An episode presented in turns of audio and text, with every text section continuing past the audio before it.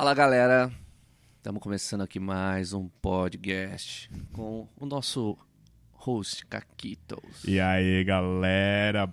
Muito boa, bom dia, boa tarde, boa noite.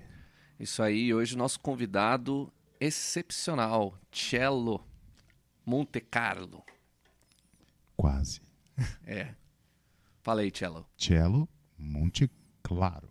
Monte Claro, tá vendo? Nunca errem. É. Cello Monte Claro, grande tocador das noites aí, por aí afora, pelo mundo afora também aí. E, e aí, Cello, como é que tá?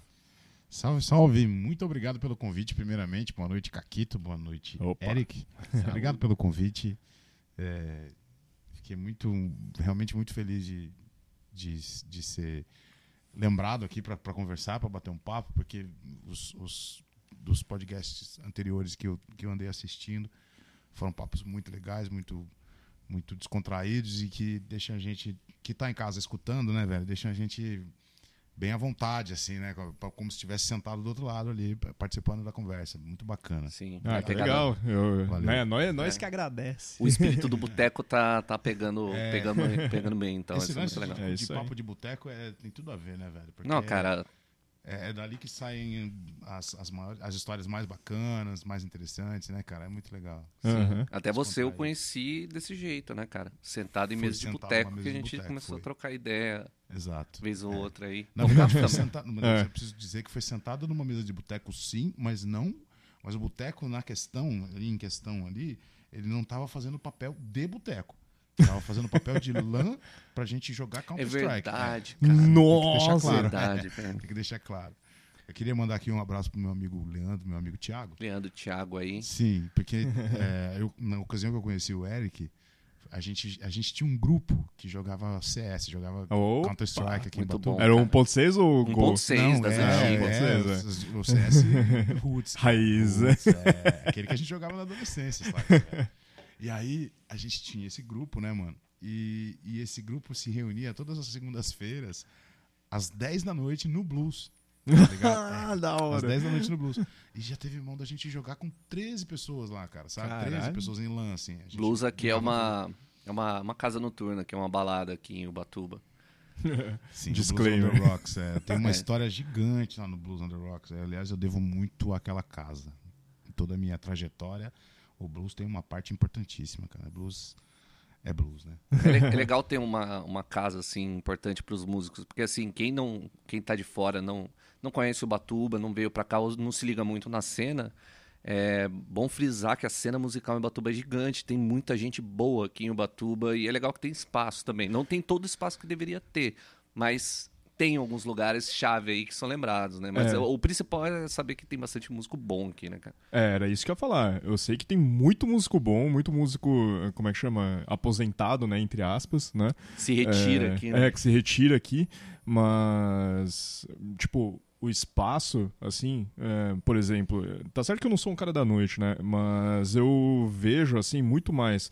Tem os bares que, tipo, recebe a galera, né? Os músicos pra tocar e etc e tal. É, mas, assim, casa pra músico, pra show, pra você assistir a galera tocar mesmo tal, eu acho que só o blues, né? Aqui. Porque do tipo, de diversão noturna pra você assistir ou dançar, o que me, vinha, hum, me vem à cabeça assim é, é o blues e o 180. Só que, tipo, o 180 tem nada a ver, tá É, Era uma outra pegada de balada, né? Pô? É, É, o blues é uma casa única aqui em Ubatuba. Acho que assim, com a, com a, a- a vocação que o blues tem, é, foi, foi um acerto muito grande dos dois meninos, do Leandro e do Thiago, primeiro. Hoje não é mais deles, hoje pertence ao o Anderson. Mas o legado a continua, Vanessa. né, cara? Galera. Mas eles conseguiram fazer do blues ainda uma coisa ainda é, é, mais reluzente, né? É, Naquele momento em que o blues precisava de uma ajuda, eles pegaram o blues e levaram lá para cima a casa, né? Então eu acho que é, tem o mérito também. eu, é, agradeço demais o espaço que eu ainda tenho por conta deles, Uhum. né? Que eu comecei a ter o espaço lá atrás, acho que talvez em 2008 ou 2009, não me lembro. Acho que 2009. É, no blues e, e até hoje eu toco no blues e eu fico muito feliz. É um, é um lugar que eu, que eu subo no palco e me sinto totalmente em casa.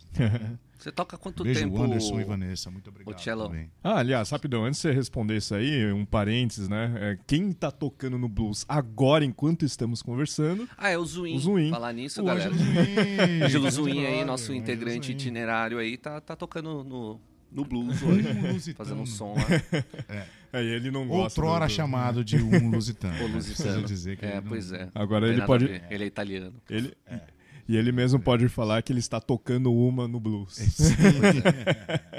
que legal, né? Os Win no Blues. É muito legal ver. Sim. É, a semana passada, ou retrasada, se não me engano, também teve o Jamil no blues. Então são músicos aqui de Batuba que são de, de- de- de de referência para mim e, e- são de uma qualidade que transcendem a- a, a- a- as, as- as nossas, os nossos limites aqui do município, cara. Eles são músicos do Brasil, cara.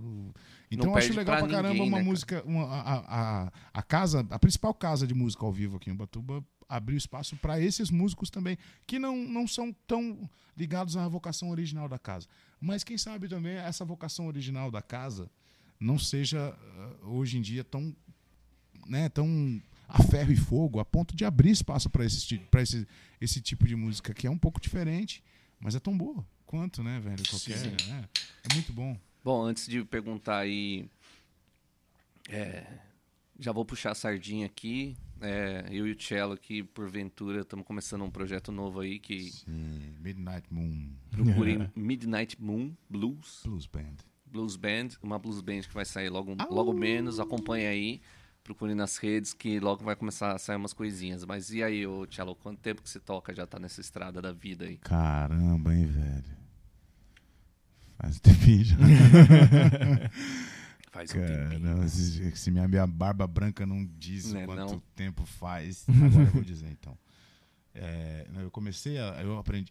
A minha história com música, cara, começou quando eu tinha sete anos. Eu ganhei uma flauta Presley. Sabe aquelas Ah, flautinhas? tá aí a parada da flauta. Flautinha, É. flauta doce. Entendeu? Uma flautinha doce. É, aquelas uma que vinha no álbum, lembra? Sim.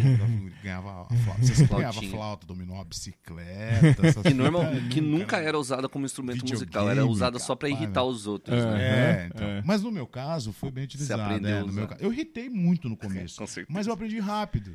Então, o que acontece, cara? Eu tive essa flautinha e eu lembro que eu, eu sentava à frente do, do, do, do System Philips do meu pai, cara. E, meu, os discos que o meu pai tinha, que minha mãe tem até hoje, que eu já falei pra ela, segura, mãe, porque é meu, segura. Porque fazem parte da minha primeira formação musical, né? Sim, então, pô. são importantes de ter. Os discos que ele tinha, cara, eram assim: Nat King Cole, Da hora. Mercedes Sosa, Caralho. Glenn Miller, Ray Conniff, sabe? Eram coisas assim de, de uma harmonia, né, velho? Coisa rica pra caramba. né? Uma criança de 7 anos escutar isso. Eu achei muito legal ter contato isso, né? com, isso aos 7 anos de idade. E aí eu, eu comecei a tocar a flautinha ali, botava ali o Conniff e Ia pegando. Caraca. E pegava a flautinha e ficava ali tentando, né, cara? Sair do, do cai cai balão, tá ligado? Na flautinha muita vinha- sacanagem, em vez de vinha, começar né, com- uma colinha de umas com os buraquinhos tampados ali e tal pra você aprender cai Ou cai seja- balão, asa branca, É, pois é, em vez de começar Aí com resolvi- asa branca, você começou com jazz. Tipo, meteu uns jazz, uns blues In jazz. the mood do Caralho. E aí, mano? Animal. É, realmente, eu, eu comecei nisso aí, velho. E, e aí eu lembro que um dos que eu mais peguei, inclusive, é, no começo do ano, rolou aquela fita no, no Facebook, né? De, de você nomear os 10 discos mais importantes. Então, isso Ah, sim, tem um... Eu lembro que um dos, dos- Lá no começo da lista foi esse disco que não era um disco. Curiosamente, não era um disco do gravado pelo Nat King Cole. Era um disco tributo ao Nat King Cole, gravado por um cantor, eh, se não me engano, do Suriname ou Gui- da Guiana, não sei, Caralho. chamado Dave Gordon, que porventura é pai de um cara que ganhou o, o- o The Voice, o Tony Gordon, se não me engano. Um cara que cantava bem assim, sabe? Bem, bem vozeirão assim e tal, pá. Aham. Mas esse cara, ele era um imitador do, do Nat King Cole e ele gravava discos tributo ao Nat King Cole. E a voz era idêntica, cara. Né? Era muito parecido. E aí, esse disco, com os bolerões lá do Nat King Cole e tal, pá, que meu, eu- me pegou mais a melodia, assim, tal. Eu ficava lá na flautinha, lá, tocando as musiquinhas. Caraca. E aí, cara, o que aconteceu? É, toquei flauta na igreja, toquei flauta no, né, na escola, né? Brincando, assim e tal, pá. E só em 97 que eu comecei a tocar violão. Porque eu aprendi, meus, meu primo, eu lembro, me passou duas, três notinhas ali, eu comecei a comprar as revistinhas Revistinha na, na banca, na banca velho. As revistinhas da Shop Music, lembra? Sim, né? com certeza. E aí é, eu comprava as revistinhas e ficava ali meu, é, devorando, né? Fazia. Preciso tirar as mãos daqui, senão. É, devorando as músicas, cara, sabe? Tipo, as músicas que eu gostava, assim, né? E levava violão pra escola e ficava ali tocando e tal, pá. E guitarra mesmo foi quase lá pro ano 2000. E aí isso eu não tava morando em Ubatuba quando comecei, né? Quando eu voltei pra Ubatuba, e aí pouco tempo depois que eu tava aqui, meu irmão, já cansado de, de, de, de eu ficar trancado dentro do quarto com a guitarra ligada e, e tocando as mesmas músicas, tá ligado? E alto pra caramba. Meu irmão abriu um dia, meu, meu irmão João Paulo, é, ele abriu a porta e falou assim: Pô, mano, vai arrumar uma banda pra você tocar, pelo amor de Deus. Quem, que aguenta? Ninguém aguenta, mas ele, meu, ele me deu um esporro, tá ligado? E aquilo eu falei: Putz, cara, eu devia mesmo sair daqui do quarto, tá ligado? E aí foi nessa, nessa uma aí que eu, que eu fui.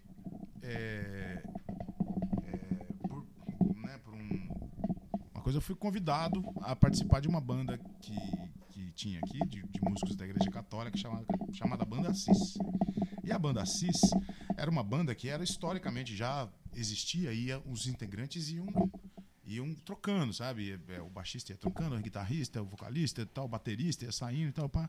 E eu lembro que quando eu entrei na banda Cis, a formação da banda, ela era fenômeno, sabe? Tipo, era o Marco Aurélio Nis na batera, o Marcão Nis, que, que hoje é produtor e faz é, faz ele tem um, método e um, um curso é, para quem quer fazer produção, para ele tem um, um guia para quem quer fazer é, turnê fora do país. É um cara, um, o Marcão é uma sumidade, cantando, tocando bateria, tocando teclado, o que for, o cara é um fenômeno. E eu lembro que o Marcão tocava bateria e cantava também. É, o, o- aí tinha o Guilherme, que era, baixi, era, era tecladista, tocava violão também e, e cantava. Tinha a Ellen que cantava e o Paulinho que tocava contrabaixo. Eu fazia guitarra e cantava. Cara, a gente conseguia fazer umas harmonias vocais, e eu sempre curti isso, sempre falei, Isso falei é legal, pra vocês, cara. pra vocês. Isso é. É, eu- a gente conseguia fazer umas harmonias vocais, cara, que putz, fica na minha memória até hoje. Eu lembro uma apresentação que a gente fez no Perequiaçu, é, na igreja lá, e a gente fez uma música a capela, quatro vozes. Normal. quatro vozes, cara. Putz, cara, foi uma coisa assim que tá gravado Marcou. na minha memória, assim, sabe? Porque foi realmente emocionante pra mim ter conseguido fazer aquilo, sabe, velho? E, e conseguido fazer nós quatro, sabe? Porque a- um coral depende de todo mundo estar harmonizando, né, cara? Aham. Então, Cara, essa- essas realizações aí é, é muito legal, né, no mano? começo, quando você começa a tocar assim, eu acho que é muito importante, cara, porque eu não tive isso. Tanto que pra mim foi on hold, assim, ficou travado eu tocar e não tocar, tipo, por mais de 10 anos da minha vida. Pode crer. Porque eu não tive nenhum momento da hora, assim, Não, quando cara, eu era minha- moleque. toda a minha formação, toda a Demorou minha muito pra eu ter algo assim, foi recente, sabe? é muito bacana, viu, cara? Toda a minha história, É, dá uma transformada legal, foi, cara. ela foi, sabe, do, sabe, de- ela- eu tive é, experiências é, de vários níveis, eu diria, Aham. sabe? Então foi legal porque foi gradativo, né? E, e eu consegui vi- viver mesmo, né? Tipo lá no começo, aprendendo e tocando, tocando em, em troca de cartela de bingo, Caralho. sabe? Tipo era uma coisa e depois já tocando profissionalmente, mostrando trabalho em estúdio grande, sabe? Essas coisas é, é muito legal, mano. É Uhum. muito bacana. Aí, é, na sequência que eu entrei pra banda Cis, cara, a gente trabalhou durante um tempo e tal, pai, eu fui chamado a integrar a banda Raman aqui em Batuba, que é uma banda que durou mais de 10 anos aqui e a gente conseguiu bastante coisas, assim. Isso era 2005, quando eu fui convidado a, a integrar a banda Raman. Porque o, o integrante que saiu para eu entrar era um- o contrabaixista, que era o Rodrigo Makiyama, japonês, como você. Eh, e foi embora pro Japão e deixou o cargo vago. E aí o, o cara que era o, o- o- o guitarrista da banda migrou pro baixo e eu entrei como guitarrista nessa, nessa ocasião em 2005. por acaso, o baixista, o, o, o, o guitarrista que virou baixista e é baixista até hoje é o Márcio, que é baixista da Cause hoje, Márcio Luiz, Ah, é, da banda Cause. É, entrei na Raman, isso foi em 2005. Integrei a Raman até 2015. Então foram 10 anos de, de, de estrada e a gente galgou bastante coisa, várias formações, pessoas que entraram, pessoas que saíram, é, algumas vitórias, várias derrotas, tá ligado? Mas Sim. todas são aproveitáveis, nem que seja. A gente costumava brincar que. que é, é, quando acontecia um perrengue assim, tipo, isso aí a gente vai contar no jogo. Pois A é. história pra contar no jogo é aquela, tipo, quando você tem um perrengue, todo mundo que tem um perrengue vai contar as, as fitas no jogo, resgata esse perrengue, né? É, então, conta um perrengue aí. Você não tá no jogo, Nessa mas. Né? É, é o época. jogo que a gente Podcast, tem, né, podcast é o novo jogo. É, a gente porra. tava conversando sobre isso. O podcast é, é bem essa vibe, tá ligado? Tipo, pô, quem tá ouvindo aí pode conhecer a, a gente ou não, mas não importa. O importante são as histórias. Mano, a gente tomou É. tanto na cabeça, velho, que, putz, vamos lá, um perrengue bacana que foi, tá. Uma vez a gente foi, a gente foi se apresentar em Campos do Jordão Ixi. e era setembro, cara. Ou seja, o pior do inverno já tinha ido embora, saca? Uhum. Pensamos. É Campos do Jordão, região mais afastada, assim, ó, sabe? Aquela região mais, mais é na os- montanha, na É, roça, no assim, morro, sabe? aham. É. Sim, do lado de uma cachoeira. Inclusão, irmão. A gente tocou lá, fez um, fez um som irado, tá ligado? A gente chegou lá, já tava friozinho, todo mundo encapotadinho, cachecolzinho e tal, pá. Gorrinho na cabeça, firmeza. Tamo dando conta, né? Demorou. Tocamos, né? Tocamos até umas quatro e pouco da manhã, todo mundo quente, né, velho, lá dentro, né? Tinha até lareira lá dentro, acesa. Beleza. Acabou. Vamos desmontar todo o equipamento, vamos levar pra van. Chegamos na van. O motor da van não girava. Mas, é, tipo, vocês estavam com a van ou tinha um motorista junto e Não, tal? a gente sempre contratou motorista. A gente É. nunca foi. Cansa, né, A velho? gente nunca foi guiando nenhuma gig. Tá ligado? É, não dá, Porque não dá. Não dá, não não dá. dá. A gente sai completamente destruído depois de ter. Uhum. viajado pro lugar, montado todo o equipamento, passado o som, tocado a noite inteira, desmontado tudo, carregado a van. A gente tá quebrado. Eu já fiz isso, não, não é legal, aconselho, cara. Não aconselho Pois é. ninguém pegar a estrada depois de uma gig. Também não. Não pegue a estrada. Não importa nem que você não Leva um brother, um- um Paga uma breja pra ele Uhum. e, e- e- e depois, tá? Não. paga uma breja pra ele depois, mas leva ele pra dirigir pra você, cara. Porque. Ou então contrata algum um profissional. Foi o que a gente sempre fez, cara. A gente sempre contratou um profissional pra levar. E aí. O que aconteceu? O motor não girava, velho. Não girava, Também. não girava. E assim, só ia ficando mais frio, cara. Teve uma hora que a gente olhou, tinha um termômetro daqueles. Termômetro de mercúrio mesmo, sabe? Termômetro analógico. Aham, aham. termômetro de mercúrio, assim, no lugar. Tava batendo 2 graus positivos. Nossa. Mas pensa o que que é 2 graus positivos em Não, setembro. sensação você, não tá de- você não tá preparado pra isso, velho. Não tá. O motor não girava porque o, o óleo tava tão denso, velho. Tão Caralho, denso, de aquele- tão frio, velho, que não girava Uhum. de jeito nenhum, cara.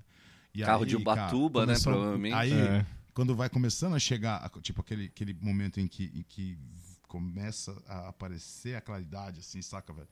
Que é a hora que parece que baixa a temperatura mais ainda, né, mano? Aquilo, mano, a gente tava dentro da van, cara, a gente batia os dentes, cara. Puta que pariu. Aí a gente, um ou outro tinha levado um cobertor, a gente tava agarrado lá dentro, cara. De, Ai, meu Deus do céu, isso não vai acabar, meu Deus do céu. E essa moto- Teve uma hora que o André Louco, meu parceiro André, Batera, fundador da Raman, o André, cara, ele simplesmente falou. O André é me- mecânico, é técnico em eletrônica, um dos melhores bateristas de Batuba. O cara é É, multifunção o, mesmo. o André Louco. Tech. André, O André Tec, Tec. né? É, Ó, o Pronto. Jabai. Todo mundo conhece o André. jeito. Mas o André, cara, o André virou. Eu sempre que uma hora ele virou. "Ah, quer saber? Tá, uma coisa eu preciso contar. A gente chamou a Porto Seguro, porque a van era segurada pela Porto Seguro. A Porto Seguro chegou com um guincho Uhum. tal, pá, Beleza. não sei o que, tentou. O cara tentou de tudo pra fazer a van funcionar. Não, ia botar o carro pra cima, o André falou: peraí. Abriu o carburador da van lá, pá, pegou o WD. Vai lá na, na chave lá, cara. Abriu o WD, pá, tacou fogo. Caralho. Dá na chave. Caralho, mano. Cara, é uma MacGyver. que velho. que você Cara, não usou o WD antes? André? Puta Mas tudo bem, Não, é, salvou. ele né? salvou, velho. Ele salvou. Ele fez a gente sair de lá, porque a van ia sair de cima do guincho, mano. E aí a gente foi embora. É, foi um momento cybercops, Assim, tá assim, ligado? talvez todo, talvez assim, 90% dos perrengues foi com van. A van, por exemplo, teve uma vez a gente tava indo pra São Sebastião é, e a- o, o motor da, o motor, o câmbio da van caiu, Caralho, mas quem, caiu. quem que você que contratou, van, é, velho? que van é essa, cara? Não, cara, a van, a van era bacana, mano. Era uma van bacana. Só que eu não sei o que aconteceu. Caiu. Era a van do Clebinho, cara. E o Clebinho. É, falou Clebinho, Esse espero mano, que você tenha Clebinho, cara, o arrumado aí, Clebinho ó, foi um dos maiores van, parceiros de van que a gente teve em toda a história da Raman, velho. O Clebinho era os o cara que ia pras quebradas com nós sem problema, tá ligado? sem tempo ruim. Clebinho, Clebinho era ponta firme pra caramba. Beijão, Clebinho. É, mas é, nesse, nesse dia foi engraçado, porque o, o, o, o- o câmbio da van caiu ali no Enseada, no morro da Enseada, assim, caiu. a gente tava indo pra São Puta Sebastião. Aí, beleza. Mais uma vez, protagonismo do André Louco. Porque a gente tava chegando na Enseada, assim, e as- na frente do Varandas, acho que é Varanda. É, é, o condomínio lá. Malibu. Não, não, não, no restaurante. Malibu, acho, né? Puta, que tem não lembro, cara. Não sei, cara. É, é, atenção. restaurante que tem ali, tinha os caras soldando um toldo, cara.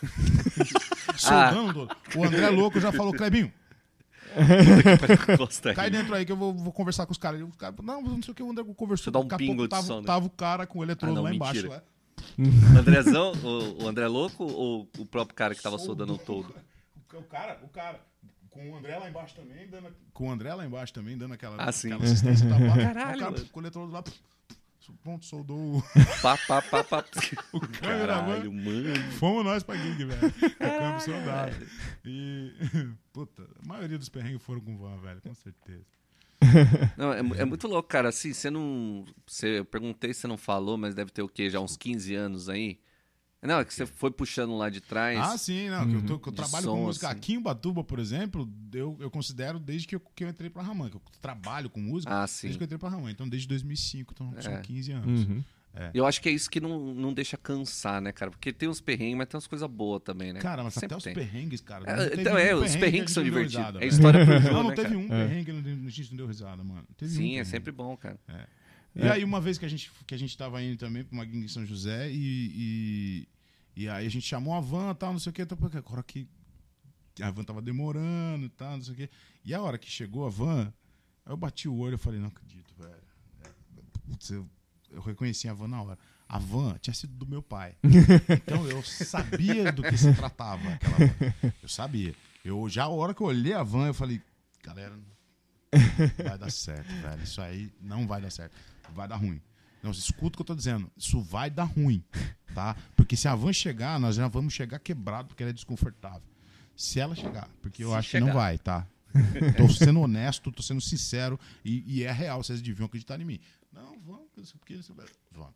Fomos. Bom, beleza. Subiu a serra. Subiu a serra, irmão. Já é uma coisa. A gente tava. Eu tava no banco de trás, assim, olhei, olhei. Teve uma hora que eu olhei pra trás, assim, ó, pelo vidro de trás, assim. Eu vi fagulha Puta que pariu. voando pelo. Aí eu, para, para, para, para, para, para isso aí, cara. Para isso, para, para, para, que tem alguma coisa acontecendo, velho. Tem alguma coisa acontecendo. A gente parou a van.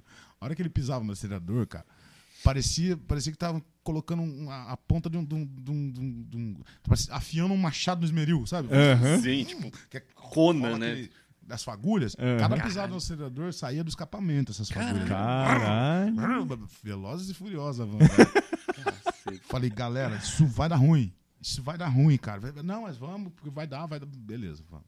Fomos. Conseguimos chegar na gig, tocamos, se apresentando e tal. Que, daquele esquema de voltar quebrado, zoado, louco pra chegar em casa quando chegou em São Luís do Paraitinga, a van. Já era. É Cara, eu lembro que esse dia a gente chegou em casa, era tipo quase três horas da tarde, sabe? Cozido. De, de ficar na beira da estrada lá, tá ligado? Até chegar a van, do, outra van que veio de Batuba. né? Eu, eu tenho uma boa comparação pra esse tipo de sentimento que, que até sinto falta, cara. É quando você vai em, em show grande ou festival grande, vai de. Tipo, você vai num, num show do, sei lá, do Metallica no Maracanã, você vai de van e pá. A hora que você sai, geralmente já choveu, então você já se molhou, você tá meio com frio, meio com fome e quebrado. É tipo isso, só que um pouco pior porque você tocou, então cansa mais. É, você trabalhou, né? Mas é, sabe essa Porque sensação, no fundo, cara? no fundo, velho, é, toda gig, velho, toda gig que Sim. eu faço, cara, é, é difícil até de encarar como um trabalho, mas eu encaro, sempre, Uhum. né? Mas é difícil, às vezes, encarar como um trabalho, mas é, é. Ah, lógico que é. É o meu ganha-pão. É Eu vivo disso é. desde 2013, só disso. Uhum. Então, eu, é, eu preciso me dedicar e, e se- eu sou um prestador de serviço, preciso prestar serviço a contento. Sim. aham. Então, É, né, você já tá na, na categoria justo. que serve o livro do Léo Souza que tava por aqui. Tá escrevendo um livro, né? É, Uhum. Acho que o título era é, Ser músico e trabalha com o quê? Tá ligado? Porque É, mas é, é, é, música? Essa, essa é a, a pergunta que é a pergunta mais ouvida, né, para nós. Pois é. Não, mentira. é- é- você toca Raul? Não, tem o. É, não, mas a questão do, do, do- de ser músico e trabalha com o quê é, é, é- é aquele lance, né, velho? A gente que é músico, a gente. Putz, cara, é complicado, mano. Porque agora, por exemplo, nesse lance da pandemia, ficou muito evidente, né, velho? Sim. É, a maioria dos músicos como nós, de repente eles conseguem ter uma, uma vida, viver a vida deles e tal, para- mas no momento desse, a gente fica completamente desguarnecido, cara. É Completamente. foda, é totalmente fora de. sem chão. Porque acaba o trampo, velho. Simplesmente. Simplesmente acaba o trampo. Agora tá Aí você- começando a é voltar. claro, Você é obrigado a se reinventar. Eu, Uhum. eu durante essa pandemia, cara, eu. é, porque eu sou, eu, sou, eu sou pai de duas crianças, né, cara, pequenas e que também não estão na escola. Então é complicado a gente tentar se reinventar com duas crianças 24 horas dentro de casa. É, Pequenas, isso, um isso também tomou o e um seu de um tempo, ano. né? Tomou demais meu Bem o tempo e tempo. assim, é, é claro que eu também não posso colocar culpa neles, não é culpa nem, nem, nem isso, mas Não, é a situação, né? é, é, situação- foi uma situação atípica para todo mundo, né, velho? Uhum. Então, assim, eu tive que colocar minha vida de, de pai na frente da minha vida de músico nesse momento. Sim. É, é complicado, né? Tô conversando com a minha esposa, às vezes me dá aquela, sabe, quando dá aquela coisa tipo, ah, minha vida não presta, que merda! Uhum. Sabe aquela coisa? Daqueles cinco minutos. Então, eu tava conversando com a minha esposa um dia e eu falei disso. Falei, poxa vida, eu tô vendo. A maioria dos meus amigos músicos estão produzindo as fitas, velho. Eu tô vendo os caras pipocar as coisas na internet. Todo mundo tá fazendo, tá gravando, tá participando, tá fazendo collab. Tá fa- E eu não tô fazendo nada.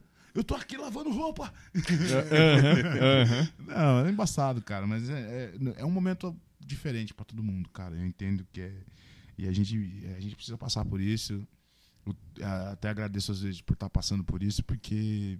putz, Cara.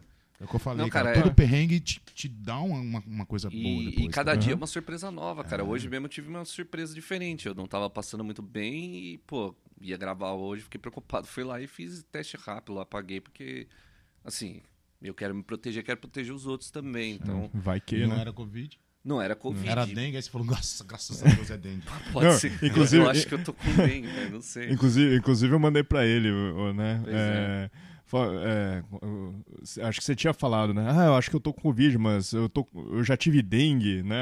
Foi algum discurso Sim. desse, assim, Não, no eu falei WhatsApp, que já tinha tá ligado? feito o, o, o exame e não estava com Covid. Não, aí, assim, é, mas an- antes você tinha falado, tipo, Você não, falou, mas eu já tinha até pego dengue. dengue. Aí eu, Sim. aí eu mandei em cima, porque eu tinha visto isso ontem. E foi um negócio muito aleatório, tá ligado? Do tipo, é, se quem, quem, é, quem teve dengue não tem imunidade à Covid, sabe? Do tipo, cientistas estão trabalhando nessa porra aí, tá ligado? É, pra tentar provar isso daí. Sério. A- a- assim, Terraplanistas, provavelmente. Pô, eu, não, é. eu não sei. mas mas, é, é, Ah, é o que convém, né? Eu via um estudo da França, justamente da França, eh, ligando cigarro com diminuição de Covid. Porra, a França todo É, mundo fuma na França. isso. É, Só entendeu? não- Só não fumo mais que na Itália, velho. Na Itália a galera fuma. Então, Porque- falando em Covid, falando em Itália, falando em tocar, eu sei que você já teve suas peripécias pela Itália, né? Deixa eu ver lá. Me chama Statoli. Que é? Então. É, tava, ele tava me contando ontem. E, meu, eu tô com vontade de ir nesse lugar aí, cara. Na verdade, eu já tinha vontade de ir pra Ibiza. Não sei se é jovial demais pra mim, mas acho que eu vou curtir sim. É, na verdade, Ibiza não é lá. Na, É, Ibiza é, é perto, é, né? É, é Ibiza ali, Mediterrâneo também e tal, pá, mas não é ali onde eu tava. Café Eu do mar. ficava, eu ficava é, é, no litoral nordeste da Sardenha. Ah, sim. É um lugar que é chamado de Costa Esmeralda e especificamente num lugar chamado Porto Cervo. Porto Cervo é, é um porto é, e que é uma marina ali e tal e que recebe sei lá, velho, 40% do 8, 60% do PIB mundial ali pra, pra passar suas férias. Caralho.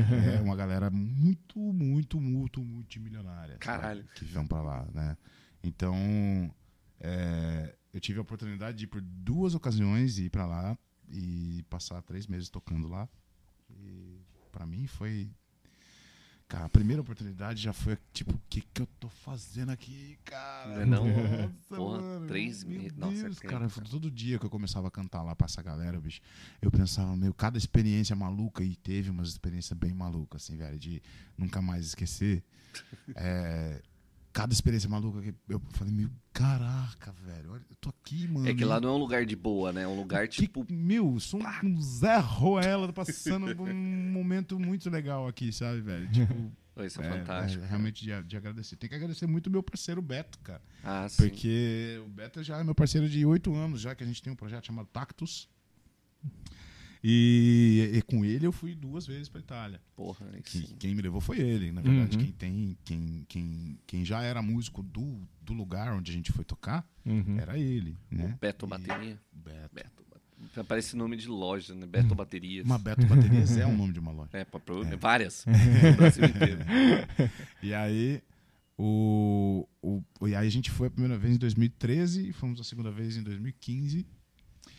Infelizmente, esse ano eu iria também, estava tudo certo, mas essa pandemia estragou os planos de geral, né? Rolou Não uns só os bagulho, meus, né? como Todo a mundo. que trabalhar lá no restaurante também atrapalhou bastante, principalmente pro dono do restaurante. né? Uhum. Então, é, vai ficar, se Deus quiser, vai ficar pro ano que vem, mas ano que vem acho que é, é muito, muito provável que nesse período eu esteja aqui conversando com vocês já retornando de lá e com bastante mais histórias para contar, provavelmente. Não, Ô, Você falou dos bagulho, né, meio exclusivo de lá, tal, que aconteceu especial pra caralho, que você não esquece e tal. Rolou o que lá, tipo... Cara, eu tive oportunidades assim, cara, de, de realmente depois chegar em casa e falar: Nossa, mano, eu não acredito que aconteceu isso, velho. As minas Por jogando exemplo. calcinha na sua cara. Não, cara, não, mano, não, não, não, não, não, não. É. Putz, por exemplo, coisa simples, cara. Quando é uma coisa simples de um cara que tá aqui em Ubatuba e, tipo, completamente off desse tipo, desse, desse mundo, sabe? Uhum. tão grande assim e, e- e tão. é, eu tava num lugar, cara, que é, é um lugar que, que é, é, é- é frequentado pela elite mundial, tá ligado? E de repente Então, todos esses olhos estão virados pra Num você, dia né? Nesse você lugar. Tá Isso que é muito cantando pro- louco. Num dia você tá cantando pro príncipe da Arábia Saudita, dono de Caralho. 99% Nossa, é dos postos de petróleo da Arábia Saudita. Uhum. Tem um Caralho. pedaço do restaurante reservado para ele. Um cardápio e um, men- e um, e um buffet para ele naquele pedaço do restaurante, para ele e para a comitiva. Tudo no esquema. Aí, no outro dia, você tá tocando assim, de repente vem um assessor do lado assim. E isso foi embaçado, cara. Vem um assessor, um cara do lado assim, chama o batera e fala assim. "Ah, E aí o cara chega, chega em mim e fala assim: Laura Pausini tá aí? E ela perguntou se você sabe cantar. É isso aí, da Ana Carolina. Caralho! Como assim, velho? Aí, ó, viu? Essa é uma A experiência Laura da hora. Pausini Você entendeu? pediu. Você entendeu, mano? Eu tava lá cantando, mano, e a mulher tava, tava jantando. Você e aí pegou o, ca- cu do chão, dobrou, né? Meu- Por quê? Porra.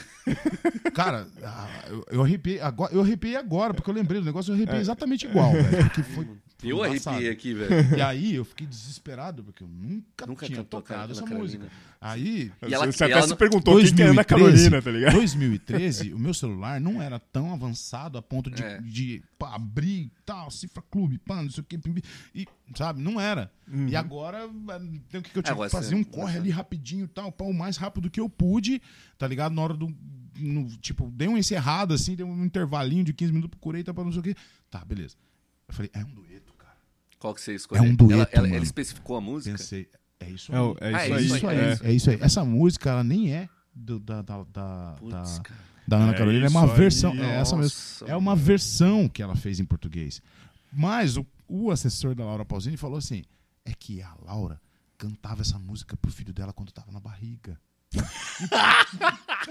Meu Eu não Deus. precisava saber disso, né, velho? Tipo, tomou. Quer dizer, um negócio Não, que já é tinha pra o peso de um. é. Já tinha o peso de um elefante africano. Aumentou. Baleia azul. Caralho. Entendeu, velho? Era o. Não, né? não é Porque, só a Lara Pausini, é a Lara Pausini com sentimento, aliás, É. com uma carga emocional gigantesca Entendeu? da música, tá ligado? Entendeu, velho? É uma música importantíssima pra mulher. Puta E aí, beleza. Eu chamei a Silvia. A Silvia, a esposa do Beto, e ela tra- trabalhava também no, no- no restaurante. E ela, ela era a- a- uma das garçonetes que at- atendia essas mesas mais né, sofisticadas, assim e tal. No mesmo É, restaurante? E a Silvia canta muito bem. Ela Mas era maior- no mesmo restaurante? No mesmo Ah, sim, restaurante. é, então tava tudo E, então, tudo ali. E a Silvia canta muito bem. Ela tem um pouco de vergonha de cantar, mas ela canta muito bem, né, cara? E ela é italiana. É, e, e ela é cantora. Ch- Chamei a Silvia, vem cá. Silvia, é o seguinte, você vai fazer esse dueto comigo. Não, vai sim, você vai sim, vai, vai, vem aqui. Você sabe cantar pra você. Então, você vai fazer. Não, não, vai fazer sim, pelo amor de Deus, a gente precisa atender Caralho. a mulher que tá pedindo ali, pelo amor você precisa. Você tem que quebra esse galho pra nós. Vamos lá. Vamos fazer. É, que, É um é, um time, é um time. Lá. Caralho.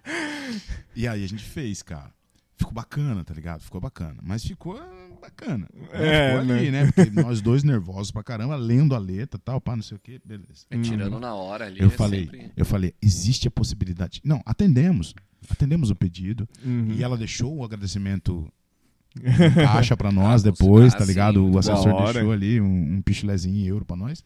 E, e- Beleza. Falei, preciso aprender essa música. Vai que essa mulher volta, cara. Eu preciso aprender essa música, cara. E voltei pra casa, peguei o violão. Tirou, Hum, bonitinho. Dois dias depois ela voltou, cara. Que pariu. Dois dias depois ela voltou. Ela voltou e o cara foi no palco e pediu pra ela cantar. Canta a música. Canta. Canto, opa, bora. Dessa vez canto opa! sozinho. E dessa vez, a primeira vez que ela foi, ela tinha ficado num lugar onde eu não tinha visão, porque ela estava na, na beira da piscina e o lugar onde eu ficava era, um- tinha, um- tinha uma ilha de, de vegetação entre o lugar onde eu estava e a piscina. Então eu não tinha como, eu não conseguia ver. Dessa outra vez, ela ficou no lugar onde eu tinha visão. E o Ah, menininho já era um menininho dos seus três anos, assim, tava no colo dela, tá Uhum. ligado? E aí o cara veio e pediu, eu falei, canto, canto, vamos lá, vamos lá. É isso aí. Meu, cantei a música tal pra eu não sei parar de te olhar. Eu olhava pra Laura Pausini assim e ela com o menino no colo. eu não sei parar Caralho, que animal. Ah, agradou. Agradou, agradou, demorou. É isso aí, atende bem, eu acho, cara. Também deixou outro pistolezinho lá no. O povo millennial aí talvez não, não saiba quem que é Laura Pausini, né? Porque ela. Ó, Laura, A Laura Pausini, Pausini. Queremos você aqui, hein? Ó, é. Já, já, já foi o tempo da, da fama maior aí. Não, É, a Laura Pausini é uma cantora italiana que teve seu auge nos anos 90, né? Sim, é. E aqui no Brasil ela foi sucesso, ia no Faustão, ia na Xuxa, falava português. Era ela e a Shakira, né? É. As duas que- Aliás, que, na, na real tem Uhum. muito músico italiano que fez muito sucesso no Brasil, né? O Brasil tem essa parada Uhum. com, com- Tem. com- Porque assim, não tem muita música espanhola famosa Mas posso aqui, dizer uma não- coisa? E italiano é Uma coisa que eu percebi lá, po- aos É italianos forte. que me perdoem, talvez eu possa até ter, ter tido a impressão errada. É, me corrijam depois, meus amigos. É, mas eu percebi que nem todo mundo que faz sucesso aqui no Brasil, dos italianos, tem sucesso lá. Ah, Tá ligado? Eu percebi isso. Por Uhum. exemplo, um, um dos, dos, dos caras, por exemplo, aqui, em aqui no Brasil, que, que, que é sucesso há muitos anos já, e que minha mãe conhece músicas tal, pá. O Faustão faz questão de levar o cara até hoje, o cara tá. Mas faz, é o Pepino de Capri. Pepino de Pepino Capri. De Capri. Quem que nunca, nunca ouviu o cara cantando Roberta? Nossa, minha mãe É. adora, cara. Aquela coisa. Pois é. Só que lá ele é. é um Zé Ninguém. Não, não é um Zé Ninguém. Ele é conhecidíssimo, Ah, mas ele é um cantor brega, velho. Aquele cantor. Aquele cantor Ah, o Reginaldo tá. Rossi de lá. é, Tudo um bem, cantor, entendi. né? Um cantor. B, né? É. Você entendeu? Ah, mas acho que isso faz Outro sentido. cara, também que é muito zoado lá é o Eros Ramazotti. Ah! Ele é Zoado. Nossa, é. aquele é tipo big Ele é deal, né? zoado. cara? É, é, e aqui pode crer. Fez bastante sucesso. Agora, a Laura Pausini, ela é sumidade, irmão. Lá ela é rainha, cara. É, lá ela é rainha, até foda. hoje. Até hoje ela é, é La Pausini. Lá, Pausini. Inclusive, ela, ela Que eu vi uma vez uma, uma, uma, uma reportagem, uma entrevista dela, acho que foi no, no Altas Horas, que é, o apelido dela lá é Pau, de Pausini. Aham. Pau. Então, E aí, Pau? é muito comum chamarem ela lá de La Pau, Lá, né? Pau. A Pau. Aham. La Pau. E ela foi, ela chegou no Brasil uma vez com uma bolsa bordada em um tijolo, sei lá, lá, pau gigante aqui assim, do lado, Pau. tá ligado? mano? E ela não entendia por quê, que a galera tava zoando ela no aeroporto. Aí depois foram dizer pra ela. né? Então, pauzinho. Desse jeito. Não, mas eu já fui pra Portugal e não deu nada, então. É, são dois portugueses. É diferente, português. É. Cara, lá é o seguinte, lá é um lugar que é, é frequentado por, por- pela, pela elite mesmo. Quem né? mais você viu assim de. Tipo, A, a Anitta recentemente postou um vídeo onde ela, ela bêbada num restaurante lá, com, a- na- acompanhada de um, de um DJ famosíssimo lá de- da Itália, lá, multimilionário, que fica postando vídeos de ostentação na internet. É, acompanhada desse cara no restaurante em, em questão. Ela estava lá nesse restaurante. Então é um, é um restaurante frequentado pela, pela, pela, pela alta sociedade, assim, Mundial, artística e Uhum. do, do esporte. Então, enquanto eu tava tocando lá, eu vi, eu vi- do, do, do esporte eu vi o Michael Ballack, que eu, é muito maior do que eu imaginava. Ele é gigantesco, o cara é gigante, cara é grande, mano. É, o Michael Ballack, eu vi o. Aliás, rapidão, você tem Iniesta. quanto de altura? Eu tenho 1,83. O cara tem 1,83 só, meu. O Michael Ballack é O gigante. Michael Ballack tem mais de 1,90, eu acho, velho. Mano, o cara é gigante, o cara é grande. Eu não Caralho. imaginava, porque você vê o cara no meio da seleção de Alemanha, os caras com quase de 2 metros, e ele parece. O é como- referencial, é igual né? é, eu, lembro, que- eu lembro, eu, velho, eu lembro quando, quando eu era moleque, na minha adolescência, que tinha a seleção de vôlei, de ouro e tal, não sei o que. Pá. é a mesma coisa que olhar o Maurício perto do, do Júnior Negrão, do, do Júnior Negrão, não, do Marcelo Negrão e do, do, do Tandy, assim, tá ligado? Uhum. O Maurício parecia um pivetinho pequenininho e tal, mas o cara tinha 1,90 o tempo inteiro, tá ligado? velho? É, é a mesma coisa, o Bala que é gigante, grandão. Aí viu o Bala que viu o Iniesta, viu os dois Boateng, viu o técnico lá, o Maldini, o Paulo Maldini e o. o ai, esqueci o nome do outro lá, cara, que é também técnico famoso lá na Itália. Lá. Então, Bem frequentado o lugar. bem frequentado. Agora, a minha, ma- uma- maior, a minha maior. Ah, a coisa mais inusitada que aconteceu, eu imaginei que, que naquela temporada, assim, duas vezes a Laura Pausini pedindo música pra mim, acabou, não tá bom, posso voltar pra Ubatuba, né? Tá tudo legal, né? Ganhei o Grammy. tá beleza. Aí, beleza. Na última semana que eu tava lá, é, no começo de setembro, lá rola algumas etapas de, de, de regatas de, vela, de velejação. Uhum. É porque E- quem tem. É, é o esporte que- de quem tem grana, né, velho? É, Regata. velho. E assim, É. são, são iates absurdos, de modernos, de gigantes, de modernos, porém com, com um aspecto vintage, tá ligado? Uhum. Um que a, a vela, as três, os três mastros, as velas são por computador e recolhe por computador, coisa maluca. E o restaurante recebe esse pessoal para jantar.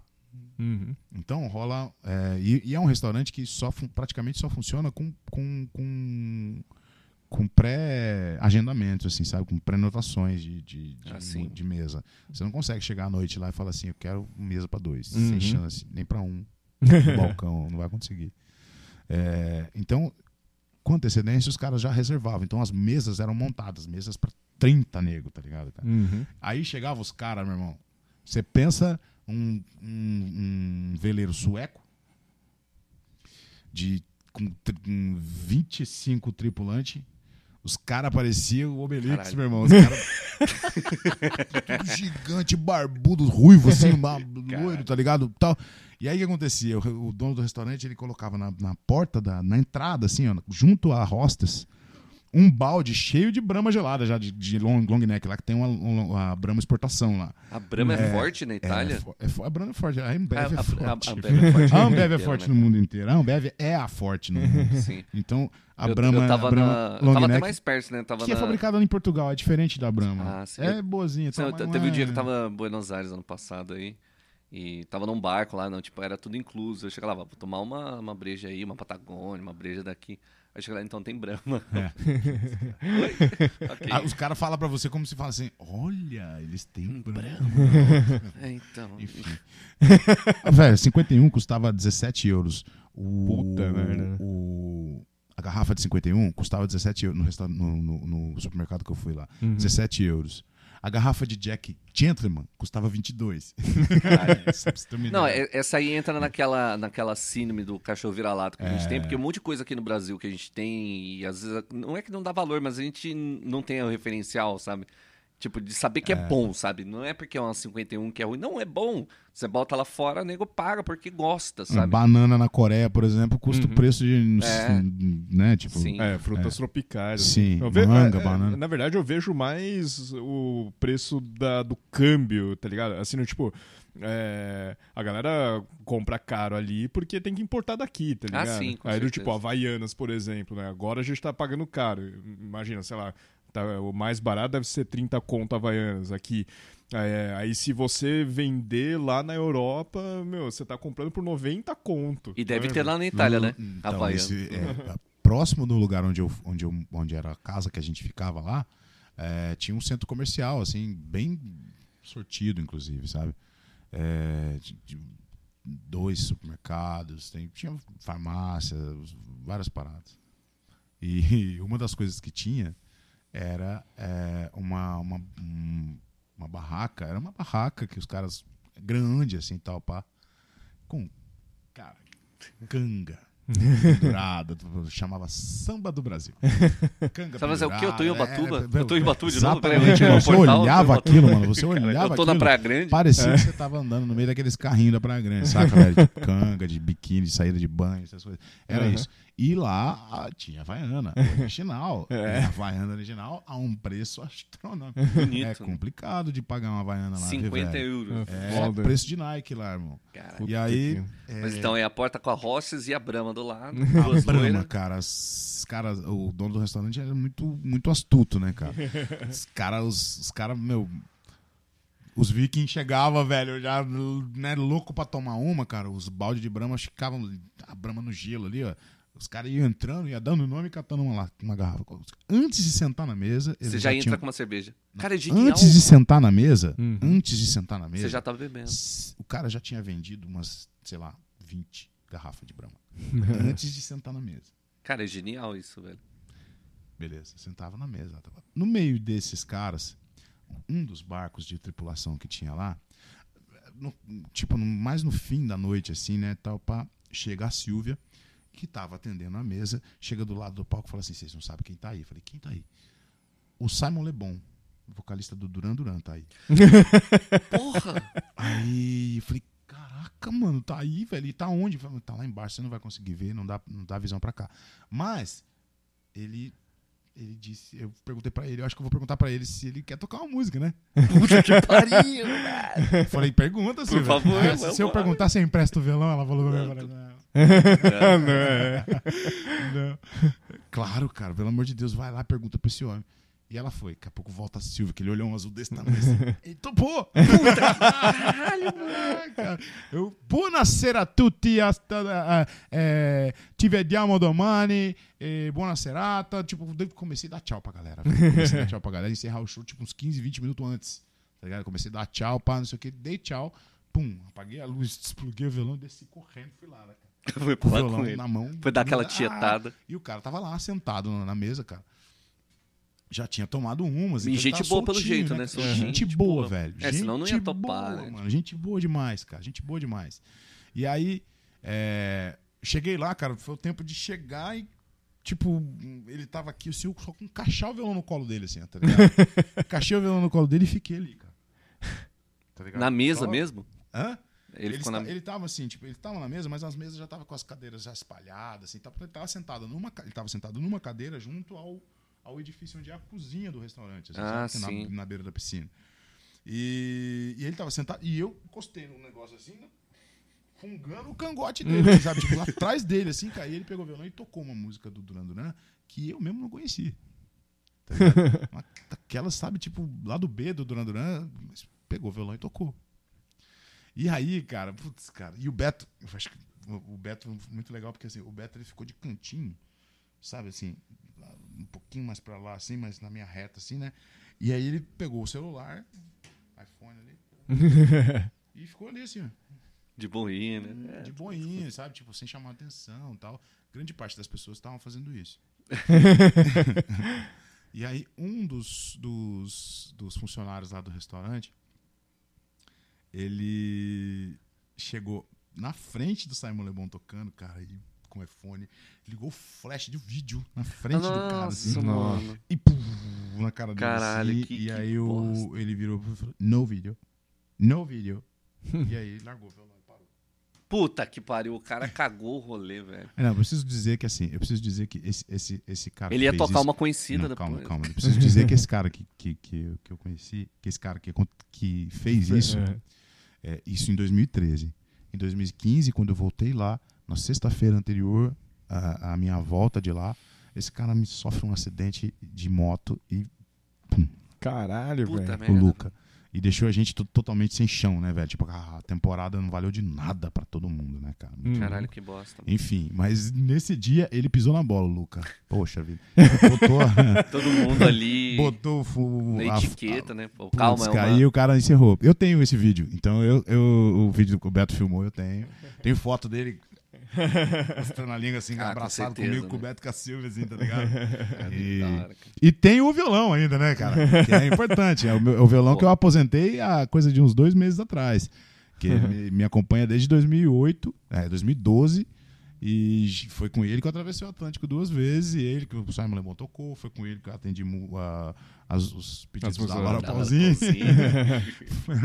Muito bom. Então, é, então ele, eu, eu aposentei ele e vou colocar ele na parede lá pra poder contar as histórias dele. depois.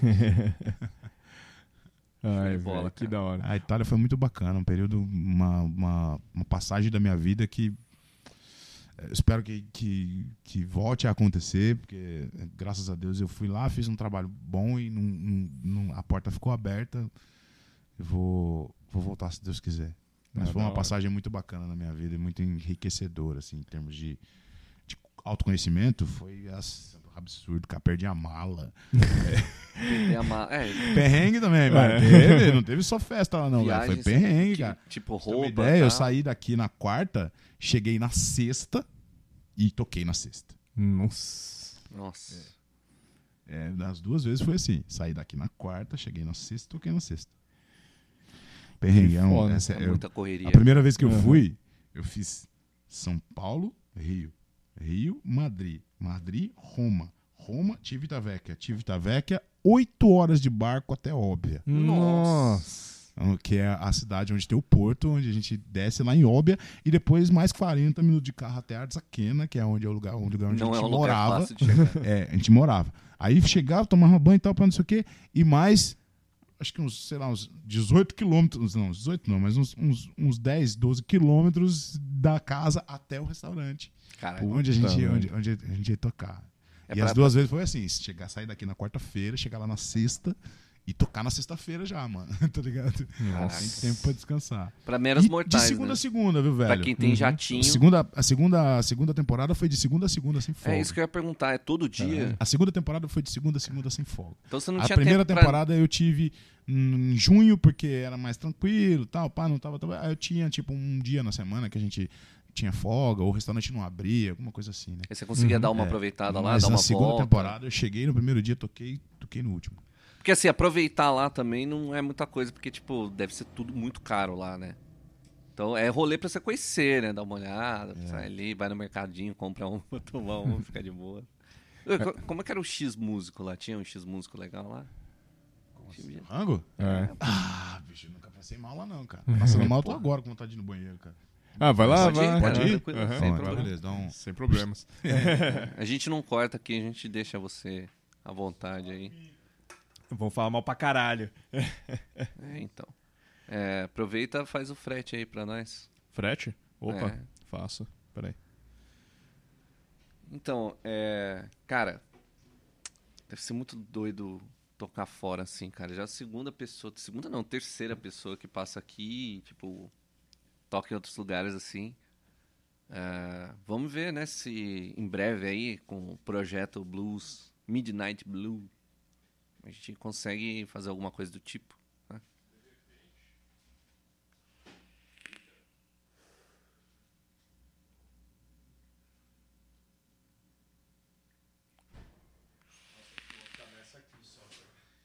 É, eu vou ter que cortar essa parte. ficou muito tempo. Vou dar aquele corte seco, sabe? O vídeo vai. Hum? Nem abriu a. Não, leva embora. Leva a outra, né?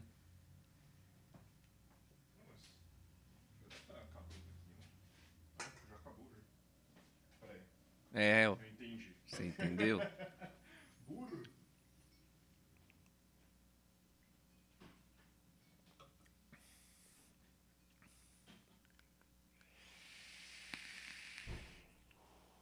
Eu vou ver. Vou até mandar mensagem. Aliás, eu nem sei se eu tenho mais o contato das minas lá. Manja a Las Forasteiras. Sei. Caraca, não posso peidar que sai aqui no bagulho. Saiu do microfone fortemente, mano.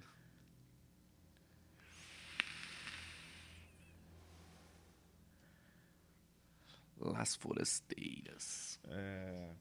Ô, tá um bagulho Então- aqui, né? Uma espinha que saiu aí, sei lá, Ah. uma sujeira.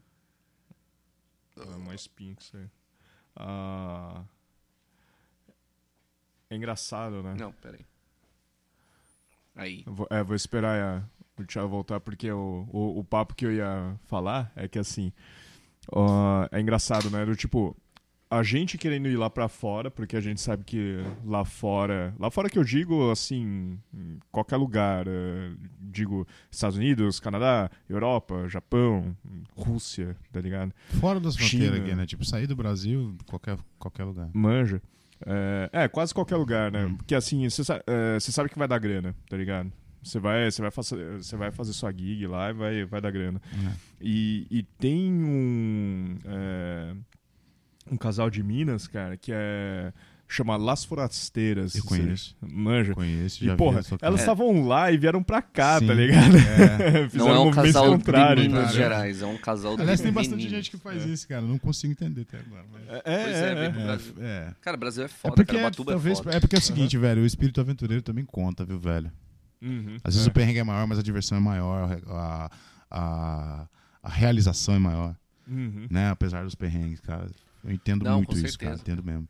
Porque é, é, é bem louco. É, não tá muito legal, pelo que eu sei, não tá muito legal o cenário pros músicos de músicos assim, do nosso do meu calibre, assim, sabe, de, de, de músico de, de bar, de, Aham. né, de, Músico de noite, noite, músico da né? noite, né, cara, que, que não, Uhum. não é do mainstream, nem, é- nem é famoso, nem nada.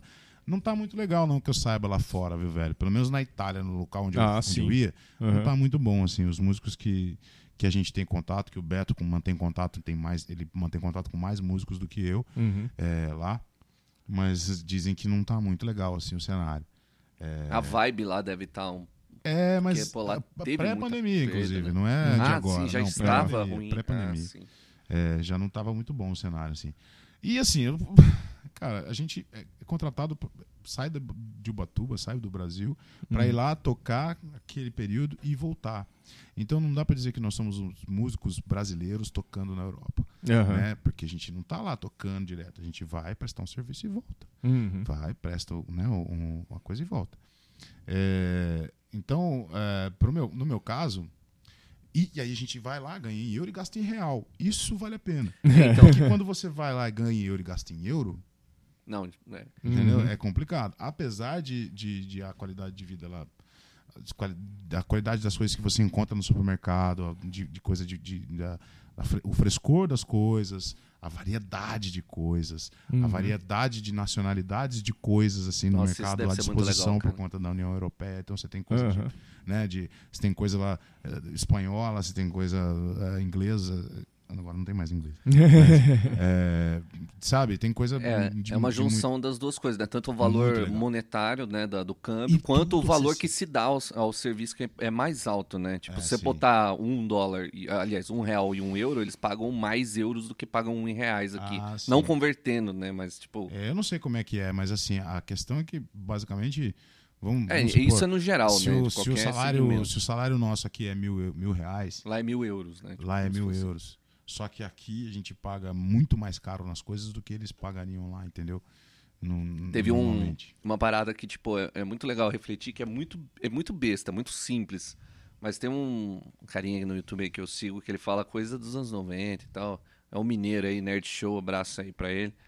É, e, e ele fez um vídeo, cara, pô, inusitado, assim, falando do preço do Kinder Ovo, saca? A galera zoa muito do preço do Kinder Ovo, que, tipo, chegou a custar 50 centavos. Eu não era rico e eu comprava, e hoje é 6 reais. Uhum. Aí ele pegou simplesmente a inflação acumulada e dá exatamente o preço que era pra custar mesmo um Kinder Ovo. Ou seja, o negócio tá tabelado. O nosso dinheiro é que não vale mais nada, Não cara. vale mais nada. Esse- Não, mas é isso. É, eu acho que esse é o melhor exemplo porque é uma parada que custava menos de um real e que ainda se vende. Tem poucos exemplos de coisas que a gente pagava, tipo, um, um real. Talvez um refrigerante, uma Coca-Cola e tal. Pastel na feira custava um real, velho. Então, mas não é uma coisa tão tabelada, porque é uma coisa, é, manufaturada assim de fábrica gigantesca, é uma parada que o preço consegue ser muito mais é, tabeladinho, tipo um refrigerante, um, um chocolate desse, sabe? E, meu, você parar pra pensar, tipo, foram 700% mais É muito. Daquela época até agora, cara. Não tem, realmente, o real não tá valendo nada, cara. Não tá É, o valendo não nada vale perto do que a gente já viu ele valer. Nossa, talvez, pô, não sei, cara. É, nós somos da mesma geração. É, Mais ou menos. E, é, mais ou menos. é. Talvez eu, eu seja da geração anterior. o, o Eric é o mais novo aqui. Sou mais novo. Certeza. É, é, eu não sei quantos anos você tem. Eu Eu tenho, tenho, eu tenho 30. tem 30, eu tenho 39. Tem 84. É, a gente tá A próximo. gente tá ali. é, tá, tá a longe. gente- assim. nenhum de nós ainda saiu da, da casa dos, dos 30. Mas. É... O que a gente tá falando? Dinheiro, é, A inflação. moeda, cachê. Você Cheguei viu hoje- bo- cheguei- papo de Entrei, bar? entrei hoje, entrei hoje no, supermer- no mercado em frente à minha casa. Que é, preciso fazer um parênteses aqui. É uma benção e uma maldição você ter um mercado em frente de casa. cara.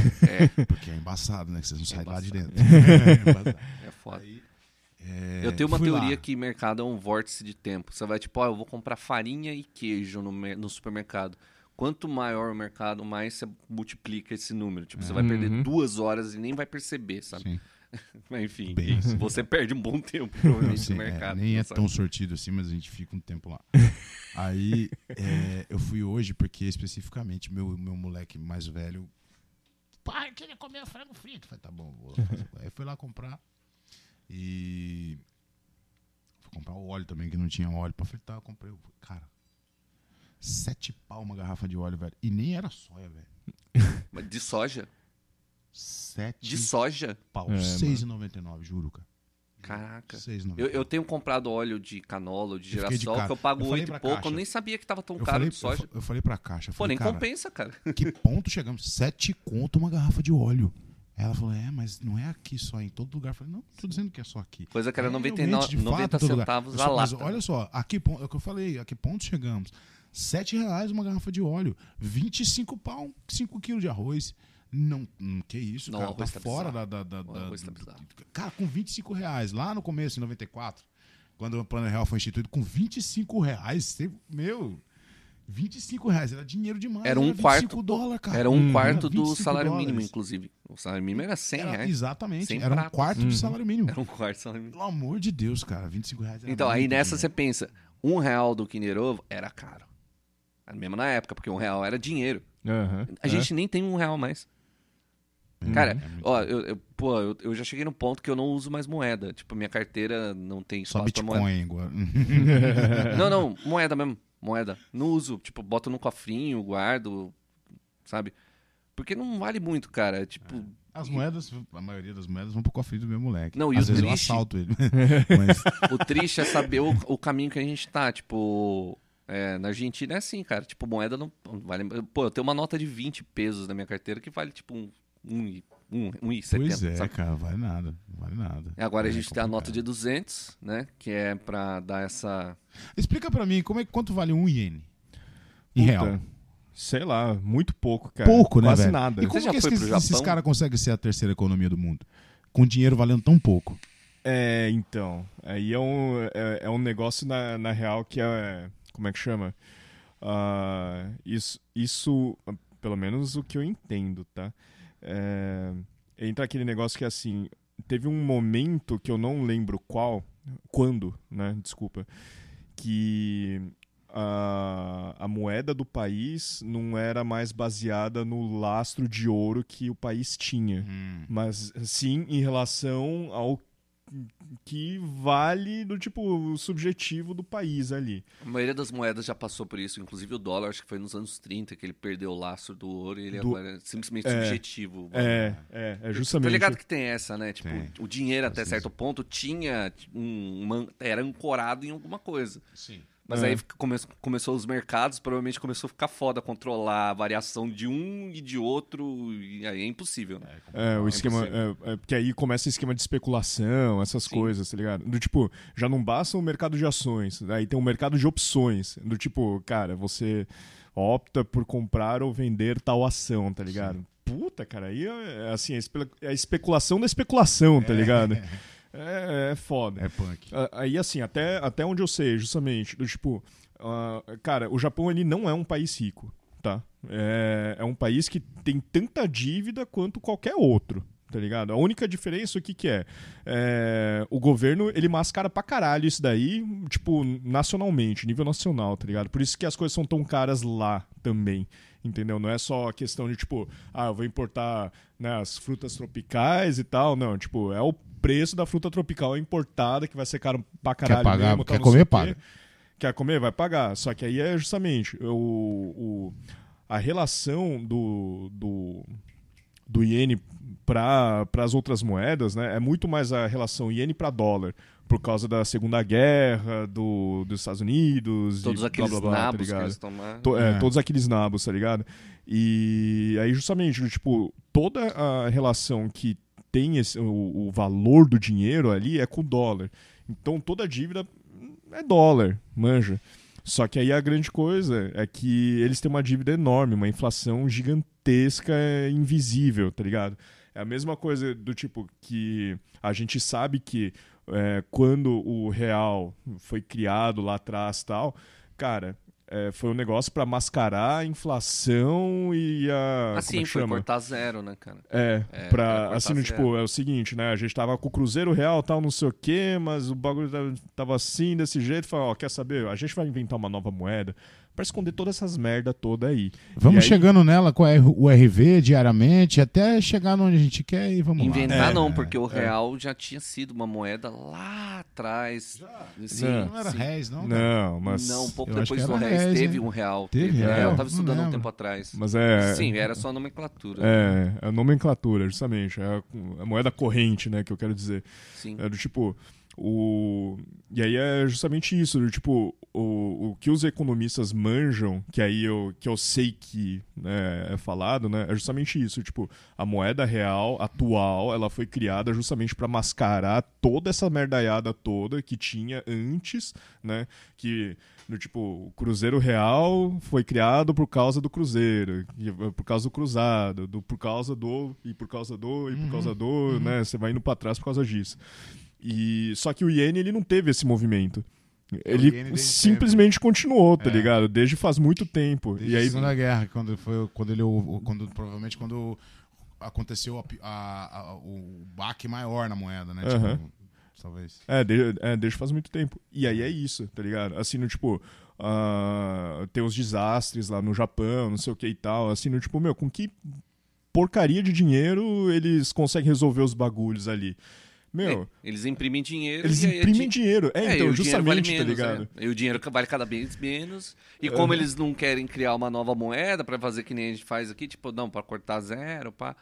É, aí vai acontecendo isso, né? Justamente. Só que aí a grande coisa que, que eu acho fantástico, né? É, é que é justamente isso. Tipo, o governo vira e fala: ó, seguinte, a gente vai fazer isso e pronto, acabou, e os preços vão ser os mesmos, e eu quero que se foda, tá ligado? Só que aqui no Brasil, o que, que acaba acontecendo? Como a gente depende muito da exportação também, ah, mas porque o dólar não sei o quê.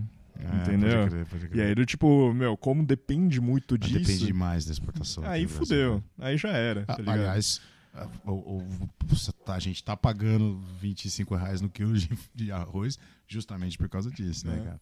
Porque tá sobrando menos pra nós aqui, tá sendo exportado mais nesse momento. Tá É, sobrando é- menos pra nós. Is- Isso é muito Uhum. louco, cara, que é, é difícil explicar pro afegão médio aqui, é cara. difícil, né, porque até acho- quando você estuda um pouquinho, muito- você entende? O muito- dólar subiu, as coisas que sobem não é porque a gente compra, é porque a gente produz e a gente exporta. Tá Se vendendo? tá mais caro, Exato. Tá- é porque vale mais a pena. Assim, não precisa nem estar tá tão caro o dólar para valer mais a pena exportar as coisas do que vender aqui dentro. Até porque no Brasil tem muito menos taxa para você exportar do que vender aqui dentro. A, a taxa para você vender para o outro estado é muito maior do que você vender para fora. Então o produtor ele faz o quê? Ele, ele exporta. E é, quando ele não consegue fora. exportar por algum problema de logística, às vezes ele descarta, porque não vale a pena vender aqui dentro. Vai sair mais caro a logística e as taxas é, para ele fazer isso e vender aqui do que ele jogar fora. Uhum. E acontece mesmo, tem muita produção safra assim que, que jogam fora, porque não vale a pena guardar. Inclusive, uma das exportações boas aqui do Brasil é soja. Por isso que o uhum. óleo tá tão caro. Assim. Brasil assim. e a voz enternecida. É foda, cara. Os seus brasões. Tipo, esse, o negócio da, da economia, assim, né, é, é, muito foda. Assim, não, não só de explicar, é, né, explicar para pessoas mais leigas, etc e tal, mas é de viver o bagulho, tá ligado? É, quando aí só para ser uma ideia, tá certo que não é tão econômico, aí é mais o viés político, né? Meu, quando antes de vir para para aqui pro Batuba, tá ligado? Eu tinha alinhamento de direita, cara. Aí eu fui conversando com as pessoas, fazendo amizade, blá blá blá, não sei o que, eu comecei a ficar bem esquerda, assim, manja. E aí, é, meu, chegou num ponto do momento, né, que eu falo, não, é, cara, eu tô mais pra, uma, pra um ser anárquico do que, tá ligado? Nem direita, nem do que esquerda, tipo, direita, essas embaixo, porra mano, toda, tá ligado? Embaixo, não tô nem na direita nem esquerda. Manja. E aí, tipo. É... Você só tá puto, né? É, é. Puto. Manja. Só, só que aí, tipo, isso, isso é, né, a, a, o, o que eu acho da hora da, da anarquia, é, não só a parte teórica, é que assim, tipo, ele transcende esse lado político, mas é pro lado econômico também. Porque, obviamente, tipo o capitalismo tem as suas regras tal, mas é muito mais o, o mercado e financeiro, tá ligado? Mas a anarquia, é, a, o anarcocapitalismo, tá ligado? Ele é, ele é muito mais ligado a do tipo, cara, não tem regra o bagulho. Sobrevive aí, foda-se, é, entendeu? É, mas é complicado, cara. Lei da Isso selva. É, seria muito lei da selva. Se você, se você é forte, você sobrevive. Uhum. Se você não é a forte, gente você vive da lei da selva, né, cara? Mas é, é, é, complicado e é mais ou menos isso. Porque assim, por exemplo... É que tá o anarcocapitalismo, ele simplesmente prega a realidade, tá ligado? Nua e crua, do jeito que ela é, mas de um jeito que eles acham que ela devia, que ela devia ser mesmo. Uhum, né? uhum. Mas ela já é assim. Só que ela é negada. é, quer ver, é. Quer ver um, um negócio? Um, um, eu e o Jesus, a gente já discutiu algumas vezes isso, mas a gente chega num, num ponto em comum, tá ligado? Que assim, é, primeiro que, tipo, quando a gente começa a falar, por exemplo, tipo, democracia, tá ligado? Meu, você acha que a gente vive numa democracia? pergunta retórica, tá ligado? É, eu acho que não. Porque, assim, primeiro que eu sou um cara minoria. Que eu não. Uh, meu, a maioria das vezes que, tipo, foi votado alguém, presidente, prefeito, sei lá, não sei o quê, era sempre o, contra, tá ligado? Eu sempre oposição ao governo, tá ligado? Não, não era o que eu queria, manja. É, mas ao mesmo, uh, ao mesmo tempo, quem que botou essa galera ali? Tipo, meu, a galera que é, é, as empresas interessadas em trabalhar com o governo e etc e tal, tá ligado? E, cara, isso acontece no mundo inteiro, cara. Não é assim. É... Mas. Como é, Brasil, manja. Mas a, a, só para completar, a grande coisa é. Tipo, a democracia parte do princípio que, assim, o povo elege o seu governante. Então, aí é que tá, velho. É, essa é a democracia que é pregada hoje na nossa sociedade moderna, mas ela, ela é uma cortela da democracia, da democracia original. Original. Ah, né? não, a democracia original era elitista, cara. Não, Já desculpa, foi outra. É, não era sim, o povo. Pô, com certeza. Não era o povo que elegia. Era a cúpula que elegia, tá ligado? É, é o início da democracia é isso. É democracia, Mas, pero é, então, no mucho, o que, né? O que eu acho que une as duas coisas é que existe uma reunião de pessoas que decidem. Quantos? Um país inteiro? Uma cidade inteira, um palácio do Planalto inteiro, não sei. Mas existe um grupo de pessoas que decide. No nosso caso aqui, velho, essa nossa democracia é, moderna, ela existe na falácia, existe no, é, no discurso, papel, né? velho. Só no discurso. Só Manja, só existe no discurso, porque, tá porque a gente sabe, pô, você tá vendo Crivella lá no Rio de Janeiro, velho? Você é louco, mano. Não, o Rio de Janeiro é uma coisa absurda, É né, muito louco. É muito louco. Eu vi- tem- eu vi um meme os- esses os- dias. Os ex-governadores todos presos, Que, agora os um- que um, prefeitos que um pré-candidata, uma pré-candidata aí já foi presa, ou seja, já, no Rio agora já Nem vai elegeu, preso. Já vai vir elegeu, preso, já vai preso, já vai já vem preso. já. Tipo, já tem a- aquele lance de habeas corpus pre- preventivo, né? Habeas corpus prender antes preventivo já faz, problema. é. Tentar- É, isso não vai que existe, elege. cara. Não, vai que elege. Tá bom? Manja, isso, isso não existe. Assim, pelo menos o, o podcast lá do, do Flow, lá do Augusto, não lembro o sobrenome do cara lá, ele falou, falou, mano, Sim, isso daí não existe, Cara, do vi. Tá ligado? É. Eu falo, nossa, cara, que, que zoado. É tipo o momento zoado. que a gente tá vivendo, tá ligado? E aí é justamente, eu entrei na, na- nessa. é, como é que chama? Nessa conclusão, no tipo, ah, meu, a gente não vive numa democracia. É uma democracia totalmente falaciosa, é um negócio inexistente, tá ligado? É, e aí entra um, um negócio assim.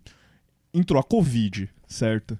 Tipo, surgiu na China. A primeira coisa que você liga, puta, é uma doença chinesa. O filho da puta lá comeu a cabeça do, do, do, do morcego Do lá. Batman. O cara não era o Ozzy, manja. E propagou a doença pelo mundo inteiro e fudeu o mundo inteiro, tá ligado? Ah, então, isso foi plano governa- governamental da China, porque o cara Ai, lá falou. teoria da inclusive, conspiração. inclusive fui, Não falta, velho, várias. Inclu- É inclusive eu muito falei isso, tá ligado? Mas aí, tipo, pensando, né, depois, né? É, a, como é que chama? O Trump vira assim e fala, não, mas que a China é ruim, porque, meu, você vai comprar os produtos lá, tá tudo indo pra China. Meu, o TikTok, por que, que você vai usar o TikTok? É, o- você viu que o Trump tá querendo proibiu, né? Sim, Proibiu. Proibiu. entendeu? Porque dado tá indo pra China, foi- tá quem ligado? foi- Quem que foi que fez um comentário que eu achei brilhante, velho? Um dos comentaristas políticos aí que a gente, que a gente vê no- normalmente aí, né? Fazendo as análises aí diariamente. Ó. Um deles falou isso, falou. Você já pensou se. Quem que foi isso, velho? Acho que foi alguma coisa no, no jornal da Globo, alguma coisa à noite, assim, que eu tava vendo. E vi o cara falou isso, tá ligado? Você já pensou se os jovens que usam o TikTok resolvem votar no Joe Biden? Puta que pariu, é verdade. É Ou verdade. seja, cara. 100% da população nos Estados É Unidos. verdade, Que, cara. que só quem não usa. desculpa, velho. Só quem não usa TikTok É a nos gente. Estados Unidos são os Amish. Ah, sim, é. O resto, bicho, usa, tá ligado? É quem que não usa? É que é, né, então, mas a, a grande coisa, o que que é? É, tipo, os Estados Unidos, é, ele tem, ah, né, tem, um, tem uma potência ah, mundial não só econômica, econômica mais ou menos, porque também os caras seguram muito na, na falácia e em algumas coisas militares, muita coisa militar. Eles tocam o terror literalmente, tá ligado? É, mas cultural, cara. Tá ligado? Do tipo, meu, filme, não sei se será ligado, mas tipo, o filme do 007, por exemplo, meu, é guerra contra os russos, manja. Só depois que mudou um pouco e aí, puta, do tipo, você tem que analisar o cenário político-econômico pra saber onde que os caras estão, manja. Mas a grande coisa é, é, meu, depois da Guerra Fria, né, é, a gente sempre vê os Estados Unidos, tipo, não, nós somos os bonzinhos e todo o resto aqui é cara de mal. Então, vocês fiquem aliados meus, porque se vocês forem aliados de qualquer outro, eu vou meter exército e eu quero que se foda, Você tá ligado? que é, o Trump deu uma declaração recentemente dizendo que ele declarou abertamente que ele não vai tratar com, pacif com, com, com de forma pacífica é, uma transição de governo. Uhum. que ele não vai aceitar uma transição de governo. Ele não acredita na- no lance da votação pelo correio. Também não, quem se acredita? É.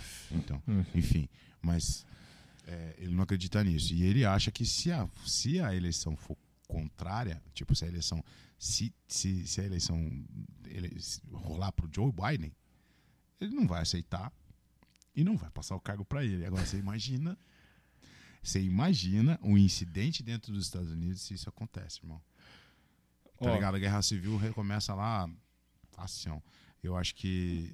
Você acha que não? é, eu acredito que Você não. acha que cara. diplomaticamente ele cai? É, Sem Não, então. cair? Sem precisar cair Não, com- não. com então, sangue? diplomaticamente ele não cai. Entendeu? É, é, é, é- é esse é o ponto.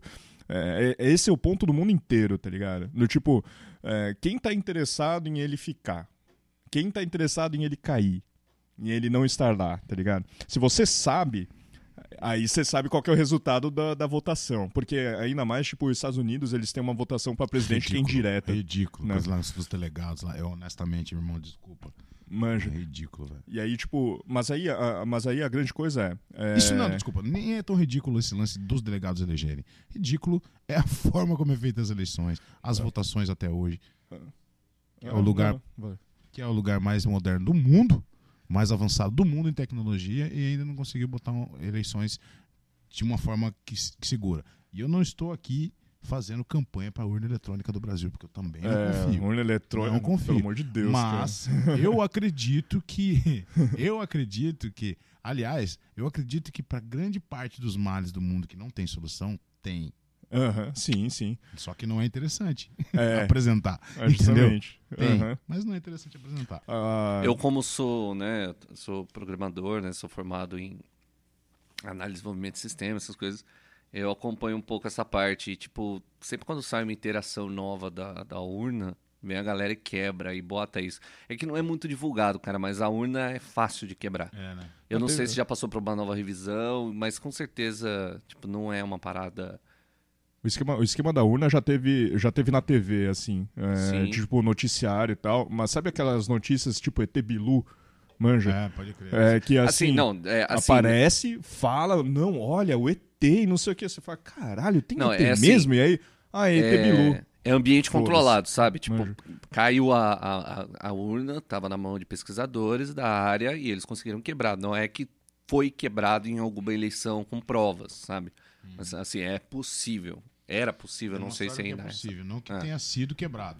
Não, Sim. qualquer. Comprovadamente quebrada durante Durante a eleição, é. eleitoral. Exatamente. Mas É, Prova- É, mas só é, Cara, prova de conceito, né? É, Então, qualquer, é, pra, assim, pelo menos até onde vai do meu conhecimento de, é, de programação, cara. Meu, qualquer programa é quebrável, cara. Sim. Qualquer. Meu, ah, que a segurança. mili- Não. Então, mas aí, aí é entra quebrável, outro ponto. tá Até o programa que roda na cabeça do ser humano também é quebrável. Então, o, É. o papelzinho, o votinho perfurado, qualquer um desses também pode quebrar, cara, sabe? Não, É é, então, to- assim, todo protocolo é, é quebrável. É porque é, é justamente por causa disso, entendeu? Do tipo, Sabe que, que você é mais tá ligado. Sabe o né? que é mais difícil quebrar? quebrar? Ninguém faz uma arma biológica sem fazer um antídoto, velho. Sim. Desculpa. Mas se você É. faz o programa, ou se você sabe como abrir o programa, você sabe como fechar ele. Mas sabe o que, que é mais, fácil, mais Se difícil você- de você quebrar? Criptomoeda. Criptomoeda é um sistema que ele funciona baseado na confirmação de milhares de computadores espalhados pela rede que está na criptomoeda.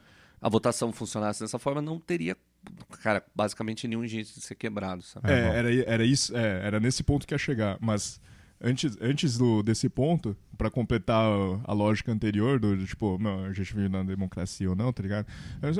É, você pega a conversa com, com o Léo, tá ligado? É, que ele, a, a gente falou bastante sobre a China, mas não falou tanto sobre a política, tá ligado? Mas eu sempre, eu sempre chego nesse ponto. Meu, qual que é o nosso problema, o nosso brasileiro ou qualquer outra parte do mundo, tirando os Estados Unidos, de mandar dado pra China e não pros Estados Unidos? Pois é. Manja, do tipo, é, você tem um celular Xiaomi, né? Eu tinha um celular Xiaomi, agora tá com a minha mãe.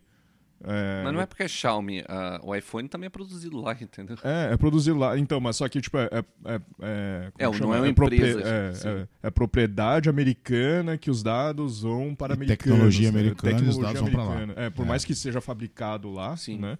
é, os dados, a- essa, esse tipo de informação que é valiosa pra caralho, tá ligado? Né? É, vai, vai pros americanos, não vai pros chineses. Fica no banco de dados dos americanos e não dos, dos chineses, é, caso. Do, do Xiaomi já é dos chineses. é. Será? E outros também, né? Entendeu? Não, mas, é, ma- mas a grande coisa é, é, Não, beleza, estamos num país comunista que tem os caras lá e, meu, você tem que respeitar a política. Meu, se você falar mal da política lá, tá ligado? É, óbvio, você não vai falar abertamente, mas o tipo num, num, num papo assim entre os amigos, meu, não tem tanta repercussão quanto a gente mesmo aqui falar, tá ligado? Grandíssima bosta. Assim, tipo, quando o pessoal fala é, de liberdade de expressão, manja. Uhum. Meu, grande, é, é o- é o ET Bilu, manja? Então, Você é- vira ET Bilu É, na mas- mídia mas- dos caras, tá veja, ligado? uma vez eu vi uma entrevista de um, de um chinês e ele estava respondendo perguntas justamente nesse sentido. Como que é viver na China, velho? Como que é viver sob um regime comunista? Como que é viver so- sob todo, todo esse controle? E se a China se libertasse disso, tá ligado? E se virasse de fato uma democracia, com um presidente. é, uma coisa um pouco mais aberta, né? Uma economia. A, a economia não, um, um- um país com, com, com, com, com um modus operandi mais aberto, mais liberal, né? Assim, tal, pá. E um sistema político também um pouco mais diferente e, e do, do que é o, o socialismo deles, né? O chinês se surpreendeu, cara. Ele falou assim, cara, o chinês, ele aprendeu a viver dessa forma e ele gosta de viver assim. Ele não saberia viver num sistema diferente. Então, ah, precisa fazer isso, precisa fazer isso. Ah, se não fizer isso, acontece isso. Tá bom. Tá bom, tá ótimo. Uhum. É que, problema. tem, é, é que tem um negócio que, assim, é o, é o, cultural do sistema cultural, tá ligado? Do tipo, é, quando estourou a Covid lá, por exemplo, é, eles tiveram, não sei, acho que um milhão, alguma coisa assim, foi nessa, nessa ordem, é, de médicos chineses pra ir lá pra Wuhan, cara. Mano, um milhão de, de como é que Cara, chama? quanto que é... um É. milhão de médicos dentro da China? Não é nada. então, mas cara, é um milhão, é, é tipo... do, do- em relação aos outros países, ok, mas Não, mas imagina, a quanti- é um- um- são um milhão de pessoas é, que são, é, como é que chama? Voluntárias. Entendeu? Pessoas é? que se inscreveram pra ir pra Wuhan. É, né? Tipo, falaram, não, um eu, vou, lugar, eu, é. vou, eu vou salvar essa galera aí, entendeu? E aí é, é do tipo, são voluntárias primeiro, manja? É, e aí o governo tem que, né, tipo, tem que dar lá o. é, é, como é que chama? Um país comunista, né? Então É. tem que dar o transporte lá pros caras, tem que dar o é, estadia e blá blá blá e tal, entendeu? E aí a grande coisa é essa. Agora, imagina aqui no Brasil. Do tipo, ah, meu, estourou uma doença aqui, meu, estourou no Nordeste, tá ligado? Ó, eu não tenho grana pra pagar ninguém aqui, mas se eu, se eu, se- acompanhar o noticiário. É assim que tá acontecendo aqui, cara. Essa doença manja, tá rolando, entendeu? tá enrolando. Ah, u- uma das coisas, eu não sei, eh, eu não sei se isso é verdade porque eu li por cima e eu não conferi. É, que o, o hospital de campanha, que é o, o- como é que chama, o centro de convenções nosso Sim. aqui, ele foi desmontado. É, eu fiquei sabendo disso também. Manja, eu não sei, eu não sei se isso é verdade, porque eu, eu, eu passei em, em frente, não sei. Eu não duvido, cara. eu, porque- eu também não duvido. Pra ser sincero, eu tava conversando com um amigo meu. Dos, dos hospitais de campanha vem sendo desmontado. É. Acho que numa onda, assim. Não, sabe? sim, eu, te, eu É. tenho um amigo que ele trabalha aqui em Ubatuba, tem uma empresa de venda de material hospitalar, equipamento e tal. E ele falou que, do mesmo jeito que teve um boom alguns meses atrás de venda, agora tá difícil vender, porque tem tanto hospital de campanha desmontando e doando as coisas para outros hospitais que as vendas dos materiais estão caindo. Porque Então, está, está lá, realmente acontecendo. Voltando ao patamar normal, né? Voltando ao patamar normal. É, Sim, voltando à normalidade do, do, do esquema, tá ligado? Sabe? Mas só que aí, o que, que é o foda? São, são duas coisas foda que eu, que eu enxergo aqui em Ubatuba. É, Tá rolando a pandemia sim, tá ligado? Tipo, acho que Manaus, eu não sei, alguma. Subiu alguma, novo, né? alguma região do, do, do norte e nordeste aí é, vai voltar O a Amazonas. lockdown, É, umas Amazonas. porra toda, tá ligado? É, porque já tá E com. eu uns- acho que isso é uma tendência. Porque vem acontecendo isso nos países da Europa. É, é então, a segunda em, onda, algum- né? é, Segunda, em, alguma, terceira em onda. algumas regiões. Em algumas regiões, tá? Porque assim, ah, Ubatuba é uma situação muito especial, muito exceção, tá ligado? acho, Do tipo, a gente. é, a Geograficamente, a gente tá tão isolado que a gente não sofreu tanto. É, É, isso aí. Por É, mais que a gente receba tá visita de muita gente de. São Paulo, das capitais, de É outros lugares, ainda assim a gente tá. A gente tá mesmo na pontinha, na pontinha mais afastada. É. né? Sim. Porque a galera. Vamos dizer que Caraguatatuba é o, é o meio de tudo, né? Pra você, Aham. você que chegar de lá, pra você ir pra qualquer uma das, das três outras cidades, você passa por lá. Uhum. E, e São Sebastião, é, Ilhabela, é muito mais frequentado, na minha opinião, muito mais frequentado pelo pessoal da capital, que é onde o bagulho estourou mais forte, Uhum. do que, Do que aqui, é Uhum. verdade. Então, aqui é mais Vale. Vale tal, Paraíba, né, é. que tem os seus casos ali, tá, sem comparação. com- Uhum. né?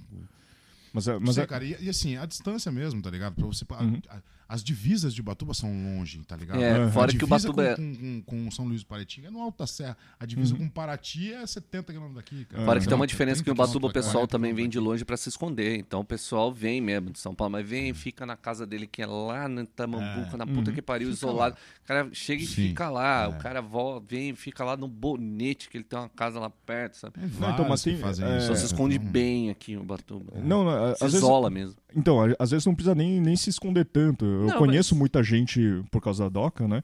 É, tipo, que tá aí no Itaguá, manja, tá aqui no centro e tal.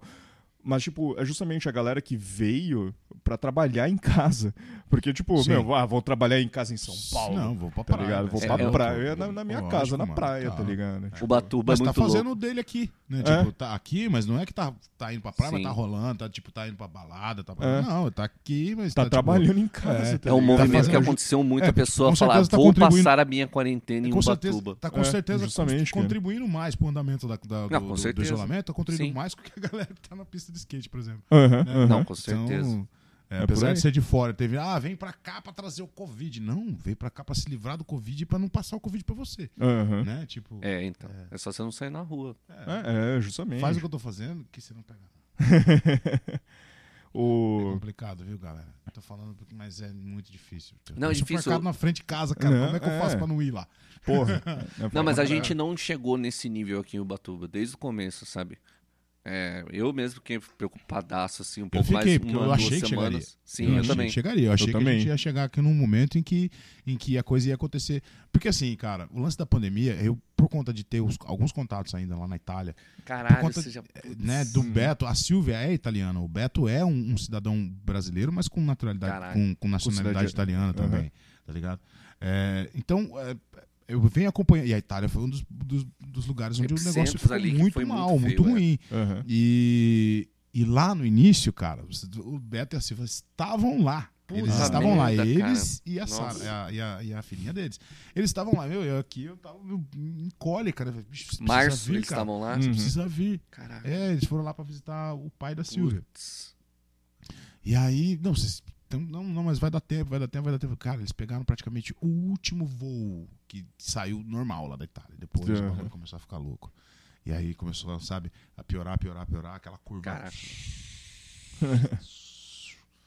Então eu tenho acompanhado o lance da pandemia lá pra, né? Uhum. E, meu, desde o início eu tinha, eu tinha a, a impressão de que era questão de tempo e ia acontecer exatamente o que acontecia lá acontecer aqui. Eu Uhum. também, pra ser Entendeu? sincero, eu também É. tinha essa Então lá atrás, quando, quando aconteceu e quando a gente come- quando eu comecei a conversar com o pessoal lá da Itália a respeito de ir para lá para trabalhar esse ano, Uhum. para me apresentar esse ano, lá atrás em fevereiro, se não me engano, é, quando a gente assim, beleza, vou, vamos, vamos, tal, pá, não sei o que, ainda não tinha não se sabia de nada, cara. Aham. Ainda não se sabia de nada.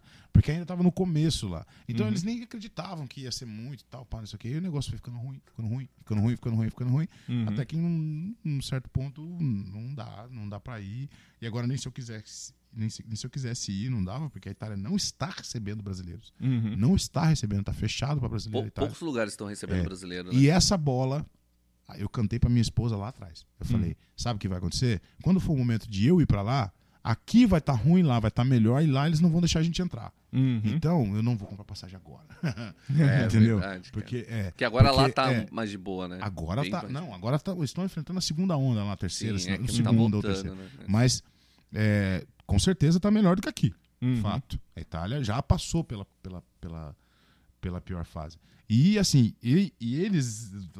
Cara, eu- quando eu voltei de lá a primeira vez, quando eu voltei da, da, da Europa a primeira vez, a impressão que eu tive é que nós somos muito jovens Como país, como país. ah, Nós com somos certeza, muito cara. jovens como não é à toa que a gente chama lá de velho muita mundo, né, cara? coisa, muita coisa do cotidiano do europeu que jamais faria parte do cotidiano do brasileiro, Uhum. tá ligado? Em termos de socialização, de, de, de sociabilidade, sabe? De- Aham. De, de coisa de, de você ser. é, de civilidade, coisa de você ser cidadão, cara. Uma evolução, Sabe? né? Aquelas, aquelas coisas que o cidadão, aquela coisa consciente que o cidadão precisaria ter, algumas, al- em, em- em alguns, em algumas pessoas E a lá gente na tá na Europa, fase da eu obrigação, identifiquei hein? isso, tá ligado, cara? Aqui a gente Grande tá na fase da obrigação ainda, de parece. naturalidade, sabe? Coisa de Uhum. natural. É natural, numa chuva, você parar o carro e oferecer carona pra uma senhora que tá na beira da estrada. É Uhum. natural. Não interessa. Aqui no Brasil, você não para, porque você tá com medo da, da, da senhora. Sim. A senhora tá ali. Não, assaltar não, ainda. a senhora tá ali, no meio do mato atrás dela, tem mais quatro escondidos, que a hora que você para pra ajudar ela, os quatro pulam dentro do carro já era você. Uhum. Então você, você tem esse medo. Uma vez eu escutei de um italiano, cara, do. do, do- um cara que, meu, um, grande, grande cara que eu conheci lá, cara, chama Giancarlo. E ele trabalhou comigo lá no restaurante, ele era garçom, e a gente morava na mesma casa. E o Giancarlo falou pra mim assim: Eu tenho medo de Brasil. Eu falei, por quê? Porque no Brasil a vida não vale nada. Uhum. E eu fiquei pensando aqui, eu falei, escutar isso do italiano é tão doído, cara. Pô, eu vou lá na casa dele, o cara lá na casa dele aproveita lá na, na casa dele pra falar isso da minha casa. Puta, é difícil de escutar isso, tá ligado? Mas você fica pensando, cara, o que é que O que mesmo. que ele o quis dizer mesmo com que- isso, né? Que mesmo que vale a vida aqui? É, não vale mesmo. Que? Uhum. Ele falou, ele, ele deu um exemplo, ele falou assim, aqui na Itália, cara, se um cara quiser te, te roubar a sua carteira, roubar alguma coisa assim, ele vai te dar uma porrada, ele vai te bater com, com um pau na nuca, um, sabe? Ele vai te vai, vai, vai. Lá no Brasil, não, cara. Antes de perguntar qualquer coisa, eles vão te dar um tiro na cara e vão pegar. Se Uhum. achar. Se não achar, eles vão largar você morto ali e já era. Então, quer dizer, a vida não vale nada. E aí, é, ao mesmo tempo que você tem essa, essa, essa análise que é pertinente, não tem como dizer que não é pertinente, cara. Talvez um Uhum. pouco aumentada, né? Exagerada, assim, tal, pá. Mas, é, porque não é em todos os lugares. Isso eu falei pra ele. Não é em qualquer lugar que acontece isso, cara. Eu moro em Ubatuba, isso não acontece em Ubatuba. Calma. Mas é dá pra assim. entender o, né? a, linha, Mas- de- a linha de raciocínio dele, né? Mas cara? dá pra entender, Uhum. entendeu? Ao mesmo tempo que a gente escuta, que eu escutava ali, tipo, você já foi em uma favela? tipo, como se você já tivesse ido Sim. numa vila tomada pelo Estado Islâmico, saca? Sim. É. Mas, cara, aí, pra você eles é igual. uma favela? Pra É, gente é terrorismo. normal, mas não, pra, porque no pra Brasil tem é, é favelas. isso aí. não, cara. o Brasil é perigoso. Por quê? Porque tem favelas. Cara, peraí, velho. Não, peraí. Né? Aí a gente tinha que explicar. Sim. É até legal, velho, porque você elucida. Você tira Uhum. a dúvida de cinco caras de uma vez só. E a galera deve ficar assim, conversa, Tá Uhum. ligado? No meio Tipo, conversa fica você assim. elucida pro cara. Fala tipo, pô, mas então, Fala. então poderia ir. É claro que você poderia ir. É óbvio que você poderia ir. É claro que você poderia ir, né? É só, Agora, só não ir e no eu Rio de Janeiro. ele- e eu falo pra eles também, eu falava pra eles também, falei, mas e aí você? Aqui na Itália, você pode ir em qualquer lugar. Qualquer lugar você pode ir. Não existe nenhum lugar que você. Ah, acho que eu não devo ir lá porque ali é um território meio hostil. Tem a porque, máfia né, italiana é, escondida. Não existe? Ah, existe. Então, então pronto, cara. Todos os lugares existem. O mal está presente no mundo inteiro. No Uhum. mundo inteiro. Agora, correr do mal, cara, é uma coisa que você tem que correr de qualquer jeito, cara. Uma hora você tromba ele. tem Muda a jeito. forma que ele se apresenta, jeito. né? É. Mas tá lá. Você tem que procurar ser mais esperto que ele a vida inteira, mas essa é a vida, cara. Uhum. Correr atrás, correr atrás. Correr do, correr do mal. Eu zoei, eu, né, eu zoei agora o, o- Rio de Janeiro e tal, mas, meu, a única vez que eu realmente eu tive no Rio, né, Niterói, né, na, na real, é, cara, não aconteceu porra nenhuma, tá ligado? Do tipo, Não. porque eu, eu saí daqui, boa, eu fui velho. pra lá, é, puta, eu passei o dia inteiro lá, a gente foi de carro, tá certo, na madrugada, etc e tal, aí passou o dia inteiro remando lá, canoa havaiana, porra toda, e aí depois, quando a gente voltou, já era final do dia, manja? Tipo, a gente não teve contato, assim, tipo, com o pessoal em terra, né, é, passeando e tal. A gente foi no Outback lá, não, não lembro de qual shopping lá tal. Mas, meu, super de boa, manja. Né? Porque né, a galera fala, não, que Rio é perigoso e pra caralho. Eu sempre né, acompanho aquelas porra lá do, eh, do pessoal fazendo arrastão na praia É, e não, que não foi assaltado velho. não sei aonde, não sei o que, e que Rio é perigoso pra caralho, não sei o que. Mas eu falei, e aí? Se é perigoso pra caralho, por que, que a galera continua vivendo lá, porra? Tá ligado? Porque todo mundo não sai dali e vai, sei lá, pra São Paulo, que é tão perigoso quanto. Manja, Pois é. porque, porra, eu É que morei em São complicado. Paulo, eu falei, meu, é perigoso pra caralho, mas eu, tipo, cara, se você souber andar É, Tipo, não- no nos concordam que- lugares, manja, tipo, é de boa. Vocês não concordam também que a imagem do Rio é uma imagem muito forte? Tem, forte tem o suficiente para sobreviver a toda essa desgraça. É. Porque é, é um lugar que, assim, no mundo inteiro é visto como a cidade maravilhosa, barra, Sim. a cidade das favelas, do tráfico, do não sei o que, sei o que. Mas ela é a cidade maravilhosa sempre antes de ser a das favelas, do tráfico. É a cidade maravilhosa das- do calçador de Copacabana, do carnaval, do, né, do, tipo, Uhum. da- do Cristo Redentor, da coisa legal, bonita e, e- e samba, brasileira, né? Da Aquela coisa música, assim, tal, da pá. arte, da cultura. barra- tudo de ruim, assim, né, velho? Uhum. Mas ao mesmo tempo, é assim, concomitante a, a, a, a coisa boa e a ruim acon- acontecendo concomitantemente, assim, uma não interfere na outra, né? Tipo, Uhum. a imagem do Rio continua sendo de cidade maravilhosa, apesar de tudo isso. né? Uhum. Mesmo o cara que sabe que tem tudo isso de ruim, ainda continua achando o Rio maravilhoso. né? É muito Sim. louco. É bem louco, mano. É, você chega na Zona Sul lá, não tem como não achar aquilo E é bonito, detalhe, né, Uhum. velho? Detalhe, a gente tá aqui num lugar, realmente, o Batuba tá... Privilegiado, Sério, cara. velho. Eu acho que Uhum. tem alguma coisa a ver com o lance do, do, do, do- cruzamento do Trópico de Capricórnio. Porque, É sério, verdade. velho. Não, na moral, mano. na- aqui, a gente ficou, por exemplo, as últimos, os últimos. As últimas tragédias de chuva que teve, cara, aconteceram em São Luís Paraitinga, Angra dos Reis, eh, São Sebastião, Caraguatatuba. eh, tudo em volta, cara. Tudo em volta. Angra dos Reis desabou, pousada, matou gente. São, São, São Luís Paraitinga f- cobriu o mercado, derrubou a igreja. Uhum. São Sebastião caiu tudo lá pro lado de Boiçucanga, Maresias, tudo tá ma- Caraguatatuba, outra coisa ruim. Nós estamos aqui, velho. Também inteira. Tanto morros de, de terra solta de Mata Atlântica quanto, né? E nos últimos tempos a gente não- estou dizendo ah nunca teve ah é coisa mística. Não não não. Mas é uma observação interessante cara. As últimas das últimas tragédias de chuva aqui em Batuba nós não sofremos graças a Deus. Nós não sofremos. E é, com o lance da Covid mesma coisa cara. A impressão que me passa é que nós estamos num ponto em que assim tá aqui Caraguá tá aqui São Sebastião Uhum. tá aqui Ilha Bela tá aqui o Batuba Aham. Batuba tá tão longe cara que É verdade. e aí, assim, o Batuba tá aqui, tá aqui Taubaté. Tá lá, sabe? Então, a gente, essa, essa, eu acho que esse isolamento geográfico que a gente tem, esse, Uhum. lance- essa- esse, esse, esse formato que nós temos de uma tripa, né, cara? Uhum. Porque aqui em Batuba, se não me engano, da época que eu trabalhava na Secretaria do Meio Ambiente, se não me engano, a- onde tem mais é, espaço plano entre o mar e a serra aqui em Batuba tem 16 quilômetros. É bem pouco, é. Você entendeu? Pouco, é. Então, cara, você é muito pouco pra você já chegar na montanha. E Uhum. é essa tripa que é, que é o Batuba, entendeu? Porque a montanha, apesar de ser território de Batuba, não- é montanha, cara. Você não, vai- não tem nada lá.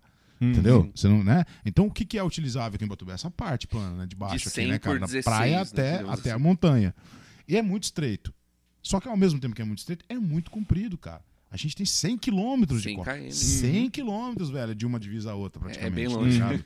É longe pra desgrama. Então, é, é muito tempo, assim, pra você chegar, né? Aham. Até pro coronavírus. Isso é bom. Isso é muito bom. Muito bom. É, É, inclusive tá aí. enchendo pra caramba aí no- nos feriados, a praia tá, tá lotando, a cidade tá lotando. É, isso não é feriado- legal. velho. A gente sabe que isso aumenta completamente a- as possibilidades disso, de, de Ubatuba hum, é, deixar de ter esse escudo natural, né, cara? Sim. Uhum. Claro que aumenta, é óbvio que aumenta. Em contrapartida também eu tenho acompanhado os números e os números não é que estão exorbitando, né, velho? Não Então, estão, de- né, cara? tem uma Porque- parada. Desde o último, último feriado, que foi dia 7 de setembro. 7 de setembro, é, teve os rolezinhos aí, os fluxos, que foram fortes, tanto aqui em Ubatuba quanto em várias cidades pelo Brasil. A, bom, a estatística diria que agora teria um boom nos casos. E não Uhum. tá acontecendo. Agora É, seria, é. seria a segunda onda. Já. Não, não, não segunda onda orgânica do mesmo jeito que tá acontecendo lá fora. Seria uma onda por causa dessa. Da Do liberação, feriado. do libero geral. É, É, por Então, causa desse, desse comportamento incauto, Em, sabe? al- em alguns lugares, em alguns lugares tá, tá Vai dar uma crescida. em alguns lugares está acontecendo isso. O Japão é um lugar. O Japão é um dos lugares que está acontecendo isso. Que, que, que- Mas rolou essa aglomeração de, que nem de rolou aqui? início, de início que os não. Casos lá- eram poucos. Lá a aglomeração é. Como Que é que de chama? início- estilo de vida, entendeu? Ah. De início os casos eram poucos, e aí que o negócio começou a ficar. a- eles começaram a ficar mais tranquilo ali e tal, pá, e foi aumentando, né, mano? E. É que brasileiro não sabe brincar. Não... Pô, Não você é viu as brasileiro, fotos? cara, não é o brasileiro, velho. Posso falar, velho? Não, o é, ninguém brasileiro, aguenta, cara, Não né? é, Ninguém cara. O americano tá cagando e andando também e tá morrendo muito mais gente lá. Lá na, É, na, é na- verdade. na Europa, a mesma coisa. Se você pegar lá Londres, Londres, é, Londres não, na Inglaterra, lá no, no- né? Se você pegar ali, velho, você vai ver que ali o bagulho foi louco também, os casos. Todos os casos. O primeiro-ministro pegou, tá ligado, velho? É, O negócio, né? Foi bastante gente que pegou ali e tal, pá.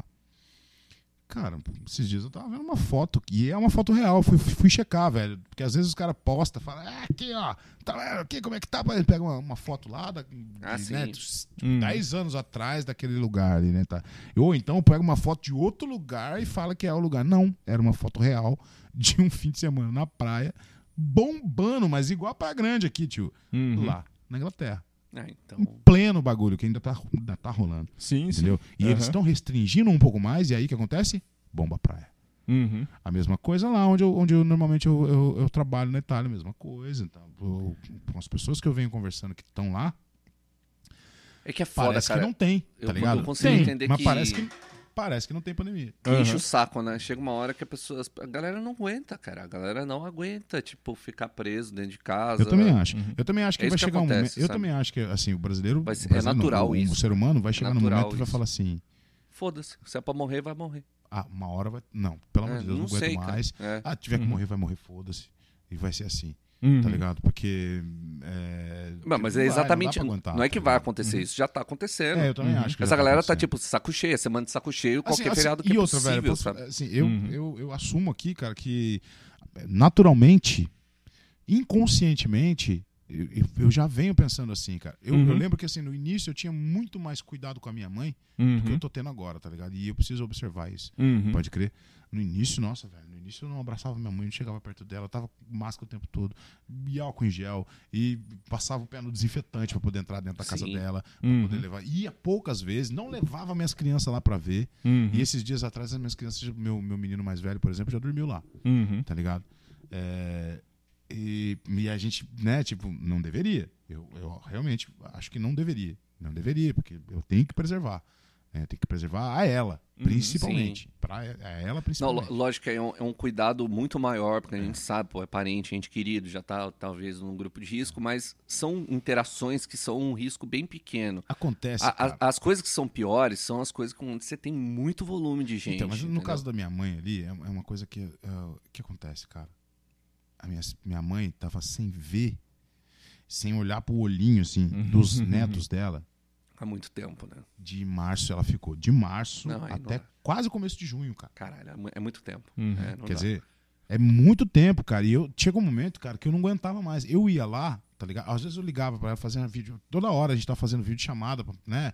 Com meus filhos, e ela conversar, trocar ideia. Tá? Ô, vó, putz, ela adora, né, cara? Mas cara a cara não tava rolando, tá ligado? Uhum. E toda vez que a gente fazia uma videochamada, cara, minha mãe terminava chorando. Todas as vezes, cara. Todas as vezes. Uhum. Putz, isso vai destruindo o coração da gente. Vai, vai. Sim. É, não só o coração, a cabeça Pô, também, é né? complicado, Aí, velho. Pô, é, não tem e aí, aí outras coisas que eu vinha, vinha observando também, que, é- que a casa da minha mãe é meio que um- uma central aqui em Batuba, tá ligado? Os parentes posa tudo lá sempre, né, Uhum. cara? Os, os, os, os. É a base. né, a cara? base em Uhum. Ubatuba. É, é muito legal porque, assim, a minha- é, graças a Deus, o nosso, nosso núcleo da família, assim, ó, não tem problema com ninguém. Nossa, de é nenhuma raro. família. Aham. Então, é, é bem todo mundo bem-vindo. É todo mundo bem-vindo e, graças a Deus, também somos bem-vindos em todos os lugares que vamos. Uhum. Então, é muito legal isso. E a família é gigante, tanto do lado da minha mãe quanto do meu pai. Uhum. Então ali é a central, né? Com a pandemia, é claro que diminuiu a frequência ali, mas não parou, cara. Uhum. Não parou. Então, às vezes eu tava lá me privando de levar o meu filho pra, levar- pra ver minha mãe e tal, pra, né, pra preservar ela, assim, daqui a pouco aparecia a fotinho no grupo lá, ela, Uhum. com não sei quem, tava na mesa do café, assim, tava, e aí, aí, aí você também É, você é vai uma pesando. conta que a gente Fala, tem pô, que fazer. Pô, mas Aham. então, então eu vou deixar. Então, peraí, cara. Então, peraí. Vou levar meu moleque pra ir lá ver a avó Uhum. dele, cara. Vou, vou, né? Vou, vou deixar os dois se abraçar, porque, meu, Uhum. Vai fazer Não, mais bem é, pra ela do que essa distância né, nesse momento, É. tá ligado? Mas isso também já é o indício do, do, do- botãozinho do foda-se. Uhum. ligando, Não, sim, eu, eu mesmo. Porque eu, é natural da gente. eu, eu cara. fiz A gente um vai sistema cansar disso. desde a, da- depois das primeiras semanas e tal. É, eu já, pô, peguei três, quatro pessoas aqui em Ubatuba, aqui na cidade, que já são bem próximas. E a gente já tava toda semana fazendo um churrasquinho, fazendo alguma coisa. E, meu, eu falei, quer saber? Vou continuar. Por quê? Essas pessoas não, não têm família aqui. Eu também não tenho família aqui. Então eu não vou ter contato com mais ninguém, mas essas pessoas vão continuar tendo contato. Entendeu? Lógico, a gente vai trabalhar, a gente, cada um tem o seu emprego, mas é um risco que eu, que eu optei tomar para não ficar maluco, entendeu? Para não Sim, ficar. cara? Então toda semana eu tô fazendo uma cara, coisa, mas chamo. O que, que é a nossa vida se não for correr risco? Não, Porque senão, cara. Não pô, é que eu difícil. estou andando na corda bamba e nem É, não, que, é uma que- conta que a gente Não, faz com mas, consciência, Pelo né? amor de Deus, É. cara. Pô, a gente não pode minha, também se né? Minha mãe vê meus viver, filhos. não, cara. Não dá pra se pô, privar de né? Com Tem, certeza. um- tem, um, tem um vídeo em inglês que eu, que eu traduzi, mas os filhos da puta não, não botaram a minha tradução lá. Filho da puta. Que malcriação. É, chama Wendover Productions. Filhos da puta. É o seguinte, é, é um, é um vídeo chamado Risk, de risco, né? E ele já começa assim, fala, cara, você acha seguro sair de casa? E ele não tava, ah, o, o narrador não, não tava se referindo à, à pandemia. É do tipo, cara, você acha seguro sair de casa? Porque, meu, sair de casa, meu, você- é, tipo, se você sair andando, você tem tanta chance de morrer atropelado. Se você for sair de carro, você tem tanta chance de, de morrer num acidente de carro, tá ligado? E aí ele vai, é, ele fala algumas coisinhas assim, fala, meu, mas você não precisa ir trabalhar? Você não precisa fazer compras pra você comer em casa, esse tipo de coisa? Você não precisa comprar coisas pra sua casa, não sei o quê? Então você não acha que vale a pena esse risco, tá ligado? Do tipo, vamos parar pra pensar. E aí ele vai mostrando em grafiquinhos e tal. Você Fala, cara, abriu o olho de manhã, aliás, não precisa nem abrir o olho pra estar correndo risco de vida. Você pode parar, seu coração pode parar dormindo. É, Então, é, é- é- não tem jeito, cara. A vida é risco. A- a verdade vida é é- se jogar, não, Não, tem então, jeito. mas a, mas a grande coisa é o, o, o, o, que, que, o, o, o que, que a pandemia fez, tá ligado? É do tipo, é, meu, ó, você tem um, ó, um pequeno risco de você ir pro hospital e um outro pequeno risco de você morrer. Aí, é, o que, que a mídia entrou? Fala, gente, vai todo mundo morrer. Vai. Vai todo Tá mundo morrer ligado? porque não tem hospital pra todo mundo. É, não tem hospital pra todo mundo e, cara, fique em casa e vocês vão morrer. Se você sair de casa, você vai morrer, tá ligado? E não era bem assim. Não. E não é bem assim. Ah, e aí, tipo, o cara entrou com, com esse vídeo, tá ligado? Foi, um- foi umas semanas depois que, que eu pirei. Eu pirei na terceira Ah, semana. Não, É, e, e o pior de tudo é que e essa situação fez a gente esquecer o qual é o cuidado da pandemia. O cuidado da pandemia não é você ficar preocupado em pegar e morrer. Não, o problema da pandemia é você se preocupar para você não pegar e passar para 10 pessoas. é. E essas 10 pessoas passarem para 10 pessoas. É, essa que é a parada da pandemia, esse que é o É, cuidado. exato. Só que. é, Mas a gente esqueceu, a gente começou a ficar tipo, não, caraca, tipo, Mas é difícil demais, cara. A gente fica pensando, Sim, cara, qual, qual seria a abordagem? Qual seria a abordagem a ser feita é, de- dos cuidados a serem tomados com, com, com o coronavírus? Qual seria a abordagem a ser feita para não causar. para causar eficácia? Pra, pra- sabe? Pra, Não pra é ser- factível. ser- É, não é factível. Infelizmente, não seria é o lockdown factível, total cara. por alguns É. meses. Mas- Exato. Não, mas por alguns meses não, cara. Eu acho que, por exemplo, eu acho que Não, os na minha opinião, meses. na minha opinião, nós paramos tudo muito cedo aqui no Brasil. Eu acho. Nós paramos tudo muito cedo. Não, e se aí não chegou tivesse no parado momento, tudo chegou- tão cedo, teria piorado muito Você a acha, situação, velho? com certeza. Porque eu acho, Tenho que no certeza momento, disso. eu acho que no momento em que deveria ter parado era no momento que tá todo mundo Não. desesperado já pra abrir. É que no, Não. no, na- no, no momento, naquele, acho, não. na- Não. naquele momento, a gente, tinha pouco, a gente tinha pouco teste, tá ligado? Não que a gente tenha muito teste agora, tá? A gente continua não testando a galera, enfim, manja. É, tá. É, a, a grande coisa é o que o, que o Jesus falou, tá ligado? Do tipo, cara, você tem que tomar precaução. Do tipo, puta, meu, você não gosta de usar máscara? Vai se fuder. Você tem que usar máscara, tá ligado? Do tipo, você Pô, vai no usa. supermercado, não sei o quê. Ai, mas por que eu tenho. Não, você não tem mais direito de porra nenhuma, tá ligado? Usa máscara nessa merda. E, e tem, tá é, e tem a questão da consciência. Por exemplo, É. hoje eu, eu tava. Eu melhorei bem, tá dando pra gravar aqui tranquilo, mas eu tava bem mal hoje de manhã, pressão baixa, não- eu não sabia o que tava acontecendo. É, como eu sabia que ia ter contato com mais gente, eu fui lá e paguei porra do teste, né? Não era pra estar acontecendo assim, mas eu fiz por precaução. Então eu posso continuar a minha vida tranquilo, que eu sei que eu posso estar com dengue, posso estar com algum vírus novo, Mas que vocês vão morrer junto comigo, mas corona eu não estou. Então, mas, é, entendeu? A intenção minha, minha maior preocupação é não pegar para passar para um monte de gente. Exato. Entendeu? Então, mas a minha preocupação é exatamente essa. Apesar de eu não poder, eu não posso ficar aqui me gabando de que ah, eu tenho menos de 40 anos, eu tenho Sim, a não gente não, posso. tá a gente sabe que aqui no Brasil, aqui no Brasil aquele lance de ah, mata mais idoso, não é verdade. Aqui não, Não, aqui não, não. foi aplicado Mas a assim. gente, a Inclusive gente é não um tá no- fenômeno, é um fenômeno a ser Sim. estudado, né, velho? Por que, que Uhum. matou mais velhinho na Itália, matou mais jovem não sei aonde, matou mais, né? Não, na Essas verdade, faixas é, etárias. É, é estatística. Tem mais velho na Itália mesmo. Exato. Tá ligado? Então, É. É a amostragem, né? é. Taxa É. de amostragem. justamente. Sim. Mas- Na Itália tem mais tabagista, na Itália tem É. mais entendeu? Então, mas aí o lance é que é, é, é, esse lance da, da, da pandemia é, é, ah, eu, ia, eu ia, eu ia, é, fazer uma, um- um- uma análise aqui mais mais localizada, cara. Uhum. Mas o lance é que não tem jeito, cara. A gente, a gente ia passar por isso aqui no Brasil, ia passar por isso no mundo inteiro. E eu acho que. Vocês querem saber, velho? Eu, te- eu, eu tenho uma teoria, que na verdade não é uma teoria minha, tá ligado? Mas é uma coisa que eu li a respeito Uhum. e que eu acredito. Eu acho que, que, que é, é, o, é a linha que eu, que eu acho mais factível, assim, sabe? Que, de- do surgimento do coronavírus. Que uma das hipóteses seria que esse vírus já estaria por aí, no mundo todo, espalhado por aí, Uhum. tá ligado? Já estaria por aí, né? Inerte. Inativo. Uhum. Inerte. Como uma partícula morta. Dormindo, né? Tal. Algum fator ambiental desencadeou o ativamento desse vírus e aí ele começou a contaminar. Primeiro Não. em Wuhan? Não. Primeiro em Wuhan? Não. Ele não, ele não começou. Talvez em primeiro, primeiro em Wuhan ele foi ativado. Mas Uhum. não que ele não estivesse nos outros lugares. Mas isso aí não é nenhuma teoria, ô, Thiago. Isso é, isso é fato. O, e- e- esse corona já circulava, assim como qualquer Não, mas- outra não, não, não, é que não, ele não, não, tinha não. chegado na gente. Fato, não, ok. Uhum. Mas o lance Sabe? de se ativar, de, de ter sido ativado por um fator ambiental, isso sim é uma Ah, teoria. sim. Que Ah, é sim. uma teoria que eu acredito. É, mas é- De ter ele sido é um- ativado por um fator ambiental. Uhum. Alguma mudança no planeta fez esse vírus ficar ativo e, e, e, e começar a, a, a A passar pro humano. né? não passar para o humano, mas o humano podia ter o coronavírus e não, e não, não manifestar nada, porque é um vírus inerte. Não, Come um a gente... não. pão com coronavírus, pá. Mas- Mas a gente tem um e bom o controle do, do É. que tem na gente, mas a gente não tem um bom controle do que tem nos animais.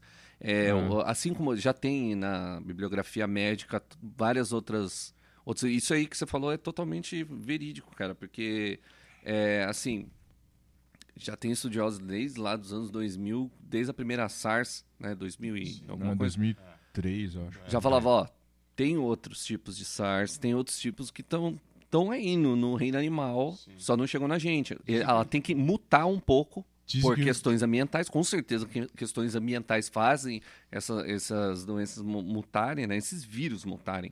E até o momento que eles chegam na gente. Então, de fato, eles não é que eles estavam dormentes.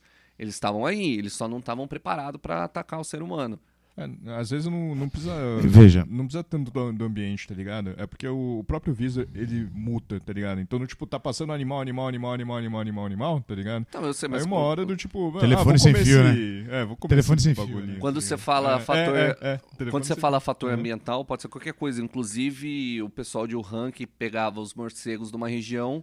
Qualquer uma- mudança, mudança no equilíbrio ambiental do, do- do- do- da coisa Em outro normal. país tipo, próximo, qualquer mudança. Na em outro fauna, país próximo, teve uma queimada para fazer uma plantação e os morcegos de lá migraram para essa floresta perto de Wuhan, onde eles pegavam. Entendeu? Foi uma mudança ambiental que a- acarretou isso. Então, é, eles foram contaminados com esses SARS que não fazia mal para eles, não tinha chego na gente, e em um momento chega. Sabe, assim, só quando você Qual falou. é o nome daquele bicho? Parece um tatu cheio de escamas. assim, Pangolim. cara? Não é o pangolim, cara. É o, é o pangolim? Pangolim. É o pan- Então eu acho que é o mesmo pangolim. Ah. Que é um dos suspeitos também. Sim, sim, sim. Né? É. De... Não, tem vários. Não, mas. é, então, mas a, mas a grande Mas coisa. isso é, isso é irrelevante, no fim das contas, porque É, tem- teve muita gente gente apontando o dedo, porque, pô, eu, é que nem eu falei, eu, eu sempre falo, cara, eu, go- eu não quero parar de comer coração de galinha. Eu não quero que descobrir que coração de galinha dá uma doença mortal, cara. E aí eu vou me, me sentir culpado porque eu como o negócio. pode ser bizarro pra várias culturas comer coração de galinha. Mas pra mim é normal. Eu não sei se você sabe, eu não sei Sabe? se você sabe, né? Hum. Mas carne vermelha mata. Você para de matar. Parou, parou de comer não? Não, Então é, pois pronto, é. velho. Então pronto. É, exatamente. Tem- o pessoal gosta de culpar, né? "Pô, por que, que vai comer a porra do morcego? jeito, Ué, cara. a gente come rã. Eu comia rã. Então, eu cresci tá. comendo Não, rã. não, cara. Eu acho muito Ô, legal os caras que vêm. Doido. Você é chinês, desgraçado, você come cachorro! Você come. não sei-" Velho, o indiano, você, você É. poupa a vaca! A vaca. Como assim, cara? Como você condena um indiano por, por, por poupar um animal e É. condena o outro por matar outro? Pra matar Uhum. outro. A Né? gente come vaca e Aí você come... come vaca, porco, come coelho, você come. É? Aí o cara vai lá e quer comer um cachorrinho. Não, não pode. Por quê? Porque eu resolvi criar um cachorro. Exatamente. Ah. Ah, por É um que, que não pode? hipócrita. Né, velho? Ah, não, É, não, não é- pra- Acho que não é, não é só hipócrita, é, é desinformado, tá ligado? É que nem o Léo falou, manja. Tipo, não é. é, lá É, na e China vamos combinar, não, né, não- velho? A China, há, milhares e milhares de anos, el- eles têm essa dieta maluca, velho. Não, e, o- e Não o é agora falou- o problema, mas não é- mano. Não não é, é- de Não é agora, nem dieta mano. deles, É. cara. Ele falou que até lá esse tipo de coisa é iguaria para eles, entendeu? É, manja. E, é tipo, exótico lá também. É. né? É, Lá e pra eles, é, O assim, normal deles não é isso. Não, né? lógico é, que não. É, O normal deles é cachorro, tá É. ligado? É um- uma espécie específica, né? Até Sim. porque, cara, é é uma simples questão de logística. Se criar cachorro pra abate pra comer fosse viável, o mundo inteiro comeria cachorro, Ah, fato. entendeu? Fato, irmão. É só um fato, cara, é Fato. questão de logística. Então, pra eles, pode ter certeza que é iguaria, sabe? Não é, não é porque é mais fácil. Não, é uma coisa talvez histórica que o pessoal come por, por- por questão cultural histórica. Mas ainda assim é uma iguaria, como disse ele. Uhum. Porque se fosse fácil, a gente não estaria comendo é, vaca, porco. Porque, veja bem, aí a, a hipocrisia, né, cara, é, é foda. Porque, vamos supor, você não pode comer. Ah, você foi no Pantanal, caçou um jacaré. Você caçou um jacaré no, no- no Pantanal. Não, isso você não pode. Mas se o cara tem uma fazenda regularizada de jacaré, ele vende a carne, o couro, tudo pra você. Sim. E você come sem culpa. Uhum. Né? O mesmo bicho. Só que no mesmo, no, no- mesma, no- com o mesmo bicho, você pega outro contexto, eu não sei se ainda acontece isso, mas já vi muitas vezes que o governo de alguns lugares, por exemplo, no, em algumas áreas dos Estados Unidos, incentivam a caça. Os Uhum. aligatores lá, porque Porque ficou des- desordenada. sim, a- tava a- totalmente sim, não, descontrolado. Não, mas essa- esse então, tipo tipo, de por caça- favor, matem um pouco. Não, mas esse do- tipo, do- esse tipo de caça. Mas é o que eu falei do papo amarelo do Pantanal. Ah, sim, é esse que o, tá. o- Aqui, a questão então, aqui aqui- são espécies invasoras. Sim. Aqui no Brasil a gente tem vários tipos de espécies invasoras. Aqui tem javali, por javali, exemplo. velho. O javali é um bicho que não tem jeito, você pode matar ele. Pode cara. matar à vontade, Pode matar à vontade. porque Não é que tá você fazendo pode, um mas você não pode, Não, né, sim, cara? mas- Mas, assim, é, precisa, precisa, ambiente. precisa autorizar a caça dele para controle de. Como é que fala? Tem um nome de. é Controle. Você tá desfazendo a Não, merda é- que se alguém chama, fez chama, algum Tem um nome, é controle de peste, controle Sim. de. É alguma coisa as assim. alguma coisa É. assim, sabe? Tem um, É, tem um negócio, é, rapidão, desculpa. Ah, acho que é porco do mato, alguma coisa assim. Eu não sei se inclusive foi você que mandou ou se eu vi no Nine Gag, mas eu lembro que eu vi no Nine Caraca, Gag. você tá me comparando com Nine Gag. Tá bom. É, fonte de informação, mano. Eu dou, dou, dou, dou fontes engraçadas. Eu sou uma fonte engraçada de É, informação. Não, então, mas é, tem, tem algumas coisas loucas lá, né? É que assim, tipo, os caras fizeram um. Ah, não, acho que eu, eu mesmo vi lá. É que aí depois eu li o comentário, um puta comentário gigantesco explicando lá. Porque assim, é, acho que é porco do mato mesmo. é, que eles vêm em horda, tá ligado? E tipo, destrói tudo. Ah, né? os hogs, né? É. Não era aqueles os, que chamam os hogs, né? É mais porco do mato É. aqui. E aí do tipo. tá aqui, Os caras, Os cateto, Eu não sei- queixada. Eu não, sei se Isso, nos é. Estados, eu não sei se nos Estados Unidos ou no, na Austrália. Mas os caras fizeram uma. é, eles fizeram uma armadilha, porque assim, tipo, a armadilha é, é- é até. Como é que chama? É, é, é uma, é uma palavra fraca pra dizer, tá ligado? Meu, parece mais um. Tipo, um. é, Meu, é um negócio gigantesco, tá ligado? Não- então, não é cruel, mas é um negócio gigantesco. É pra pegar muito É bicho. pra, mu- é, pra, é pra pegar muito bicho, Entendi. tá ligado? Não é pra pegar um só. É tipo uma entendeu? tarrafada num cardume. É, Entendi. manja. E aí, tipo, eles, é, é, armadilha, assim, cara, eu juro pra você, deve ter, sei lá, cara, é, deve ser um círculo de uns 25 metros de raio, manja. É um bagulho gigante, tá Caralho. ligado? É, porque aí, assim, o que, que acontece? Meu, imagina, aquele bagulho, 25 metros de raio, é, tipo, tem uma cerca que tá meio que levantada, assim, tal, do tipo, tem as partes fechadas e as partes abertas, né? E tem um negócio Tipo um lá- cerco de peixe mesmo? Tipo um cerco ce- de peixe. Tipo cerco de peixe. Você tem uma entrada e eles não conseguem sair depois. Eles entram e não, conseguem sair depois. É, então, que- aí o que que rola? Na verdade, assim, no, tipo, ah, né, o pessoal... Não que não, é, não consegue sair, não consegue. Na hora do frenesi não consegue achar a saída. Ah, sim, não, é. não, não. É, é- é o bagulho que assim, no, tipo, entra, aí beleza. Ah, entrou todo mundo, então fecha. Puf, meu, cai, o- cai as grades lá e, meu, nenhum porco sai, cara. Porque o que que acontece? Na, na espécie lá, é, se você deixa um passar, esse um passa a informação pra próxima geração, que do tipo, puta, se o cenário tiver desse jeito, Não toma entra. cuidado, não entra. Tá ligado? Entendi. E aí do tipo, e aí Se por não isso pegar que entra- todos de uma vez, Não se consegue não deixar mais. todo mundo entrar primeiro, você não consegue pegar depois. Entendeu? né? Porque, tipo, a galera tava matando meio que um por um e não tava adiantando porra nenhuma, manja? É. Porque aí, o, o, aí tipo, aprende, o, o bicho aprende do tipo, ah, então, à noite ele mata. Não, de manhã, ah, então é- tem esse horário que dá pra... Manja? Puta, cara, é complicado pra brincadeira, caralho. velho. Mas É muito natureza, mano, a gente vai morrer por causa disso, Tem cara. vários vídeos, cara, no YouTube. Eu já vi vários vídeos, assim, de pessoas em cima da árvore, assim, cara, filmando.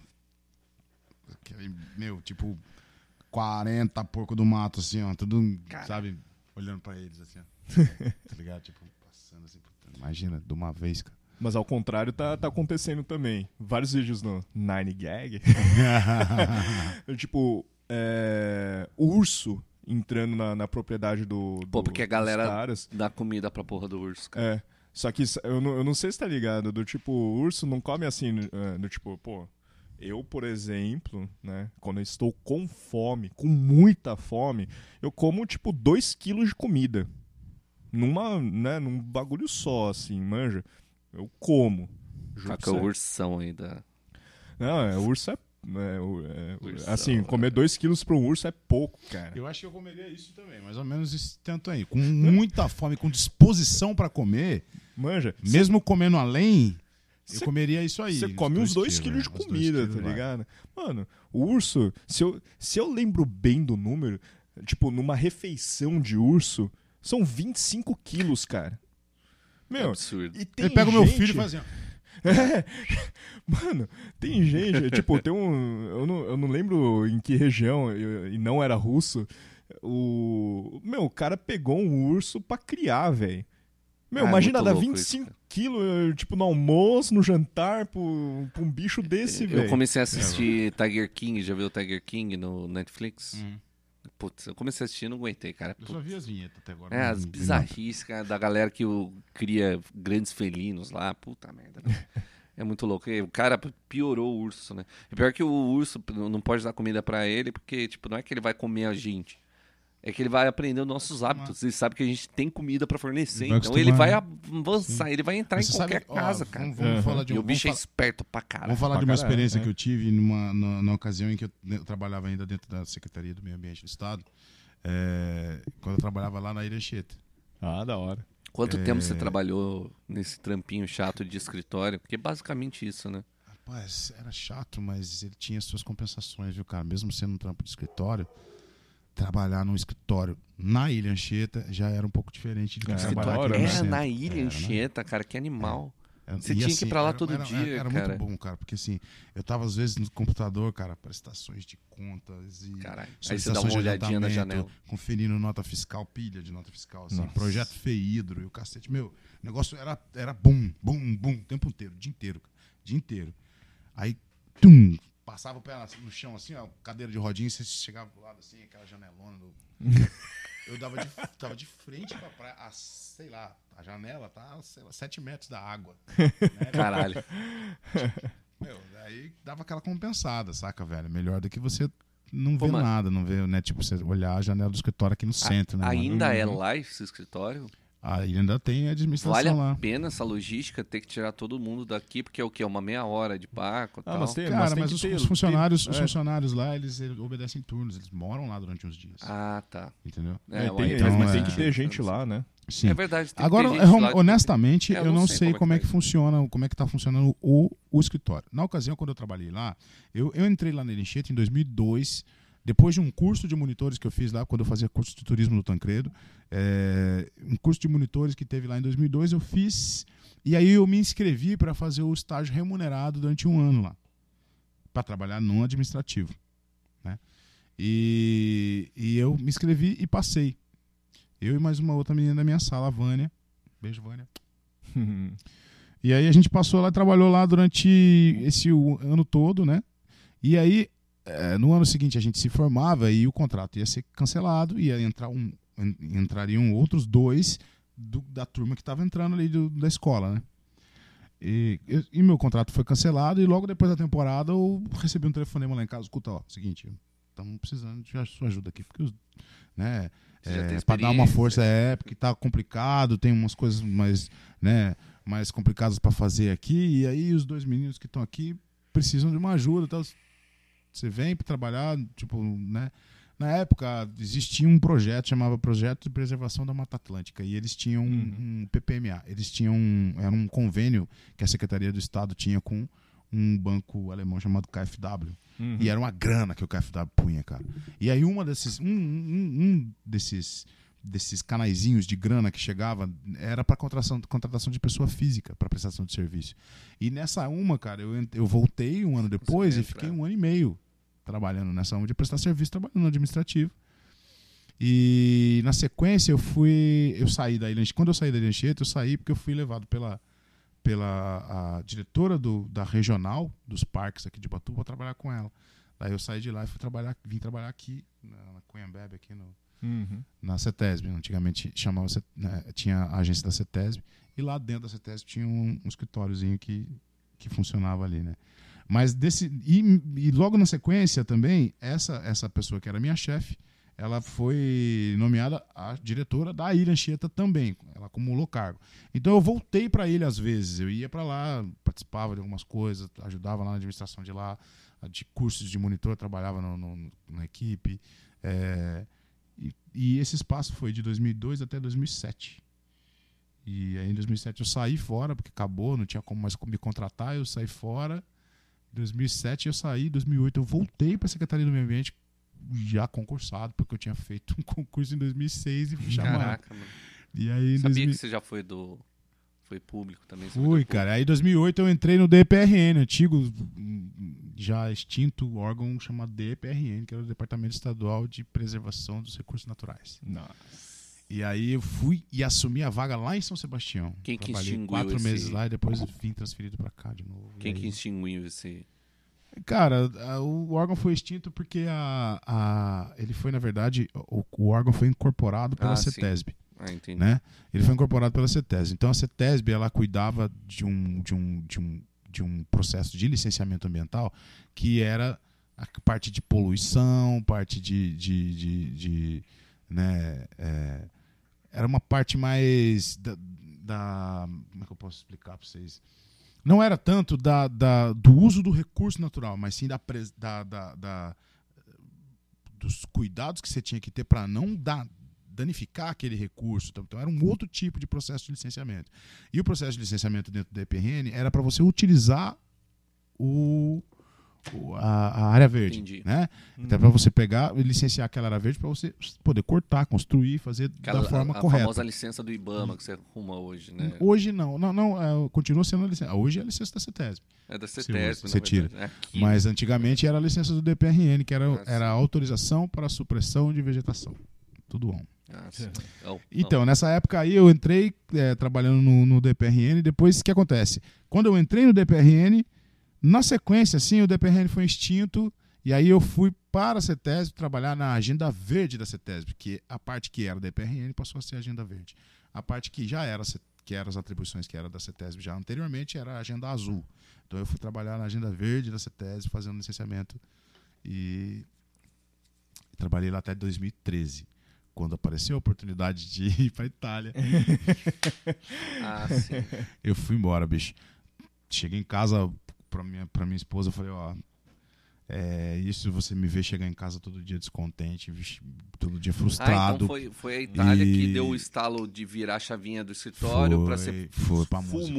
música. Tipo, 100% Exatamente, viver de exatamente. música. Foi a oportunidade da Itália que, que me fez isso, cara. Caraca, porque hora, faltavam. Isso foi. A, a proposta veio em janeiro. Sim. Conversei, conversei, tá, não sei o que assim. A decisão de pedir exoneração veio em maio, depois que eu já tinha aceitado a proposta lá de ir Uhum. pra, pra coisa, né? Em maio. Em junho, a CETESB saiu de Batuba e foi embora pra São Sebastião. E eu não. Caraca, deu uma Olha só, velho. Eu, eu- larguei a CETESB, senão eu ia ter que ir embora pra São Sebastião trabalhar. Uhum. Não tava afim. É porque Nem de ficar aqui. mais isso, é, isso é muito doido, porque assim, pra quem Só não... que- Só, só, só, só, só terminar rapidinho. É que o, o que, que era mais legal? É que eu tinha entrado em 2008, certo? É, Eu estava em 2013. Aham. E eu não tinha tido, com, com, com exceção de uma licença de 45 dias que eu tirei pra poder cuidar da minha esposa quando ela quebrou a perna e tal, pá. Eu não tinha tido tantas faltas, assim. Então, Sim. eu, então, depois de cinco anos de efetivo serviço, eu estava de fato efetivado. E eu poderia dar, dar, dar entrada em licença prêmio, poderia dar Ah, entrada sim.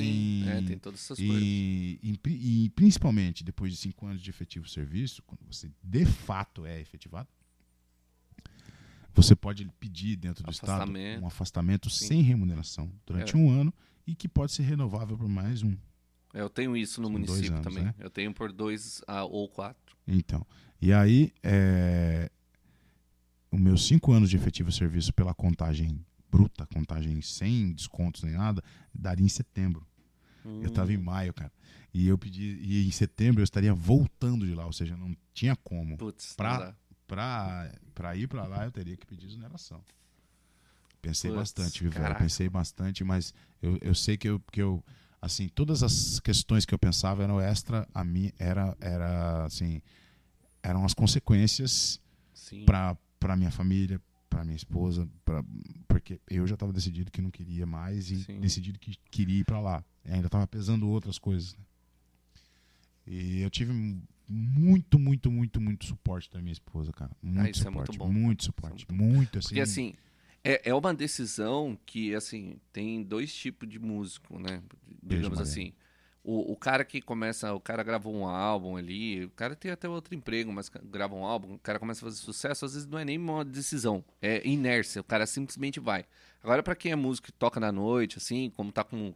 O seu caso era assim, né? Era um segundo trampo, né? Era uma renda extra, era uma parada que você gostava.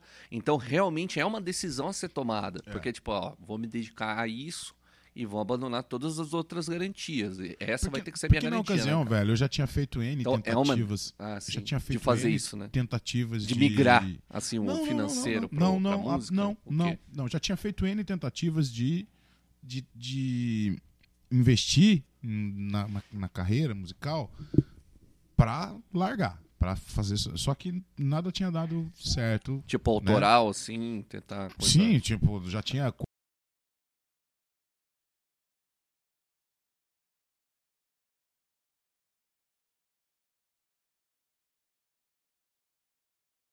Quando, Não, quando eu então- pedi exoneração, eu já tinha gravado dois CDs com a Ramã. Ah, então... Então, já tinha é, já tinha ido no Midas falar com, com os caras, já tinha ido. Mas na ocasião eu era o guitarrista, cara. Entendeu? Eu não era o vocalista, não era o cantor. E as oportunidades, é a oportunidade que apareceu pra eu ir pra Itália foi pra cantar.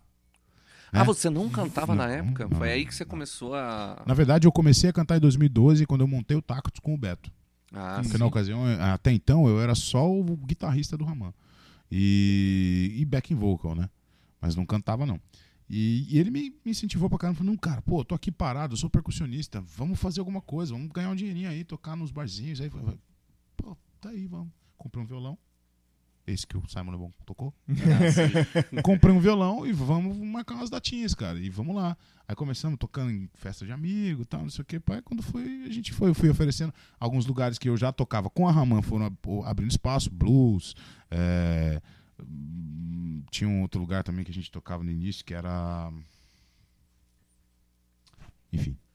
É, os lugares foram abrindo espaço Sim, e eu fui, rolando. eu fui, né, me enfiando ali e tal, pá. É, e descobrindo que é legal, que é, que é- que eu curtia cantar também e que dava pra fazer, né? é, às vezes até melhor cantando do que tocando, assim, sabe? Tipo, é, me dei melhor tocando do que cantando, assim. É, cantando do que tocando. E a oportunidade que me veio pra, foi para cantar na Itália, não tocar guitarra, entendeu? E eu fui para lá com o Tactus, não fui com a Raman. Uhum. Então, uma coisa, né? Sim. Que, inclusive foi muito difícil para eles, né? Pro, pro pessoal da Raman, porque a primeira vez que eu, que eu fui, eu me licenciei da Raman, né? E a agenda continuou, cara. Eles continuaram tocando com músicos substitutos. Foi o quem tocou foi o Wagner Rodrigues lá de de Caraguá, Hum. toca pra caramba. O Marcos Goulart do Overdose Ah, Nuclear tocou em algumas. Só que ele era menor de idade, então ele não podia tocar em todos os Caraca, a lugares. verdade, ele tá é? É. novinho, cara. É, ele era menor. E o Edu, o Edu do, do- da banda Amplitude Valvulada lá de, de, Hum. de Caraguá, o Edu me substituiu. Olha só que fita, velho. Outra história da, da hora da época da Itália, mano. O Edu me substituiu na Raman, foi tocar guitarra na Raman, no Circo Voador, só isso. Porque no Circo Voador, a Pois foi, é. a Raman foi selecionada para participar do Web Festivalda. O Festivalda é um festival já tradicionalíssimo, né, velho? De, de, desde os Sim. anos 90 que eu escuto falar do Festivalda, né, velho? Que é um festival de música autoral. Uhum. E a galera underground se jogar, né, velho? Algumas bandas foram, foram inclusive lançadas no Festivalda. O Tia Anastácia foi, foi, foi lançado no Festivalda com o Bro. Ele participou da- do Festivalda com o Bro. Ganhou com o Bro a, a música, a- o festival. E a Rama foi selecionada pra tocar no bagulho, mano. Eu falei, nossa, cara, irado, pá. Esse não Só foi. que eu não tava ali, né? Eu tava lá do outro lado do oceano, velho. E aí, olha que fita, né, mano? Puta. Ah, legal, minha, minha banda tocou no Circo Voador. E aí, você foi? Não.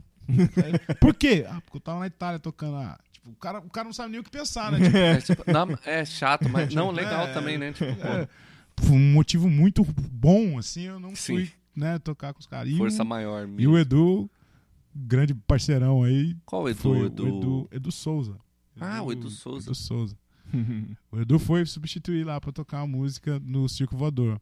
E eu assisti, era sete horas da manhã. Quando eles entraram no palco, lá eram sete horas da manhã. Eu já tinha passado a noite inteira em cole, cara. Ah. Bebendo. Ficando loucão, cara. E aí todo mundo foi dormir e eu fiquei, cara, lá com, com tablet, tá ligado? Na hora que eu entrar no palco, meu olho encheu de água. O que eu tô fazendo aqui? Eu tinha que estar lá. E, sabe, depois na hora que tipo, você vai pensando, né, mano? Você vê.